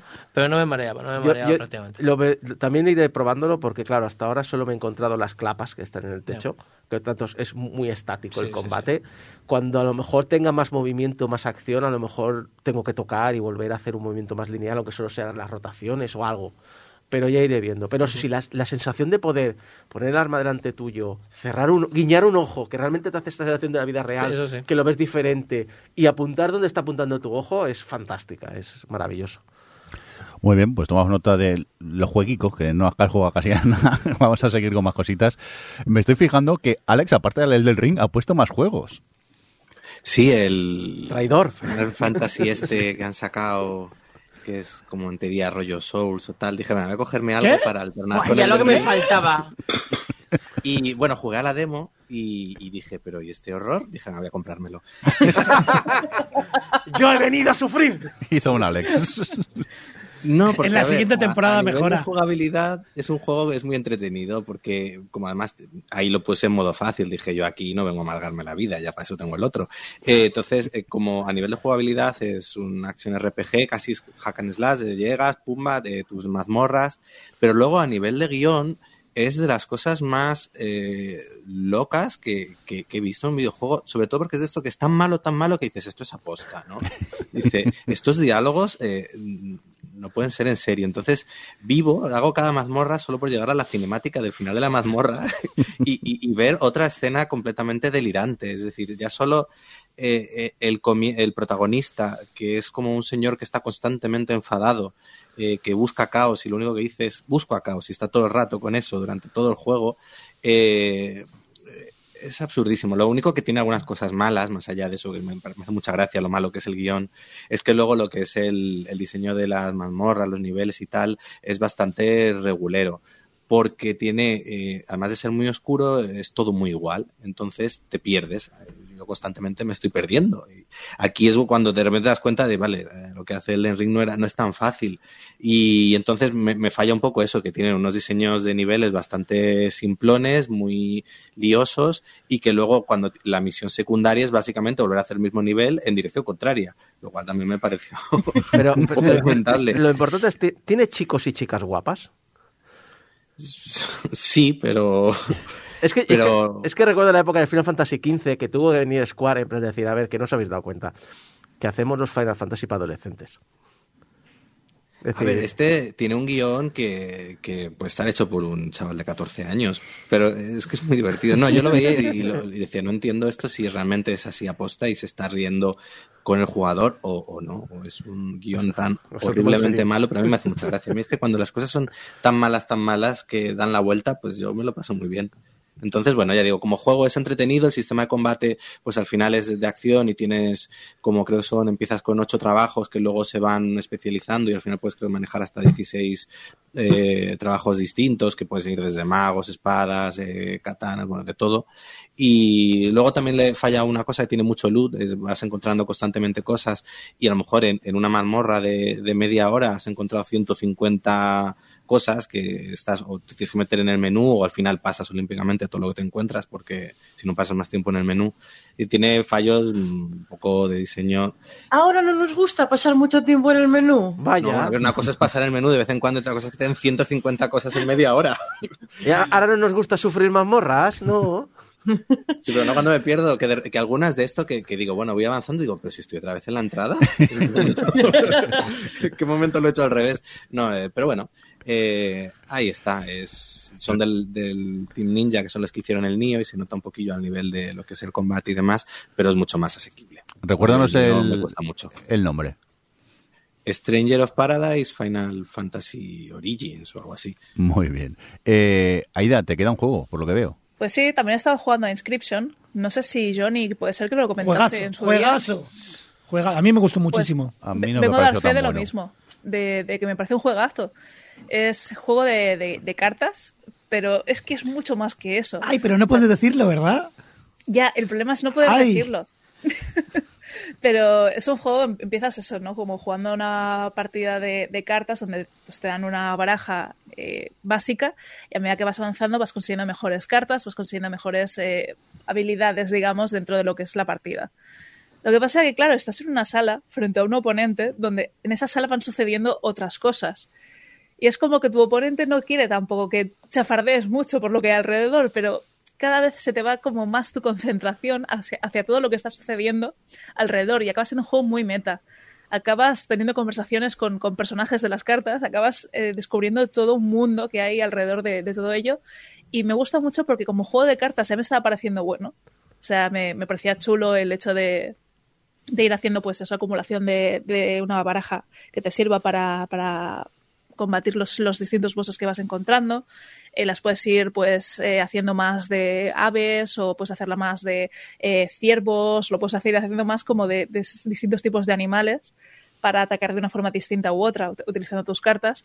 Me gusta mucho el hecho de que para todo, todo va como en apuestas, digamos, por daño que causas. Me gusta mucho que puedas hacer un golpe de daño adicional por el hecho de quitarte tú un diente y ponerlo en una balanza. O sea, a mí que haya unos alicates y te puedes sacar un diente, digo, a mí es un, tema que me ha gustado. Es que el juego de cartas va sobre el sacrificio. Sí. Entonces, sí, para mm, invocar a una carta, tienes que pagarla con sangre. Que puede ser sangre de otra carta que tienes ya en, funcionando. No quiero contar demasiado. Por lo tanto, como con la sangre dañas, si quieres hacer un daño extra, puedes dar tu propia sangre arrancándote un diente. Por ejemplo. Creo que tú también Sí. lo jugaste, ¿no, Jordi? Yo sí, lo que pasa es que tú me lo metiste tan, tan, tan, tan bien que luego quiz- quizá el hype me, me mató un poco. Yo el problema que tengo es que eh, me encantan los juegos meta, pero de un tiempo a esta parte, meta significa por algún motivo terror. Y no me interesan los juegos de terror. Digo, yo quiero un juego meta, pero no un juego de, de pasarlo mal. A ver, yo me, me gustó, ¿eh? Y, y cuando le pillé el truquillo de las cartas, que soy un poco torpe, y, y vas tanto en el juego, y es lo que dice Aida, sin entrar en mucha explicación, la habitación y las cositas que hay por allí te atrapa. Que el juego de cartas es, Sí. muy bu- es tan bueno que acaban de sacar una actualización Sí, que para, para, que solo puedas jugar a eso. Pero el juego tiene mucho más que no Sí. podemos contar. Pero que está chulo, la verdad que fui con muchas ganas mm, cuando empecé. Dije, pues quizá no hay para tanto. Johnny se ha, se ha- se ha flipado, pero luego realmente sí que va, va increciendo el juego. Está, Yo te está animo, eh, Jordi, a que sigas dándole, a Sí. que insistas más, más Sí, rato. sí, sí. porque Ahora dejo mejora el del ring, ahora dejo el del ring y juego a esto, no te preocupes. Hombre, claro, ese y el paparazzi este que ha dicho Isaac, ¿no? Es fotos perretes, sí. Lástima que sea un juego tan malo, pero es que son fotos perretes. Es decir, es que es, es bonito solo por la, por la ilusión y el absurdo y el, y el ver a dos perros haciendo... ¿Sabes lo de hacer el equilibrio sobre un tronco? Sobre un camión hormigonera que va soltando hormigón. Ostras, Goti. Y le puedes poner gorritos y acariciarlos a todos.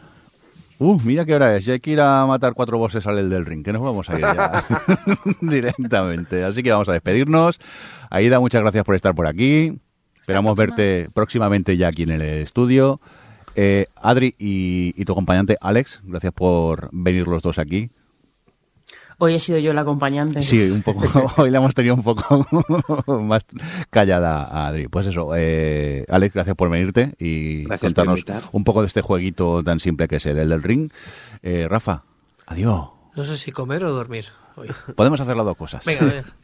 Johnny, venga, que hemos quedado para... Lástima lo que en Xbox y no podemos jugar en cooperativo, porque con en Saeva nos partimos el culo, nos reímos mucho jugando en cooperativo con el, el del ring. Y huyendo como cobardes. Tenemos que poner, tenemos que decirlo en algún lado, poner en Twitter. Contraseña uruguayo. No digas eso. Sí, sí. Así nos vemos entre todos. la- las muertes. Oye, Isaco, gracias por, por venir a, ver, a vernos. Encantado. Eh, a mí me han prometido comida, Sí. o sea que... Pues ahora vamos para allá. Eh, escuchar Game Over, que son los chavales que acaban de empezar y, Sí. y necesitan que los, eso escuchéis, que no los conoce nadie y esas cosas. Fo- fo- eh, ¿Cómo era? Like y subscribe. ¿no? like y subscribe. Like y subscribe. por favor. En MP2. Eso, que lo emiten en MP2 y esas cosas. Y un cordial saludo también de quien nos habló con vosotros, el señor Mirinda. Hasta luego. Dios. Adiós. Adiós.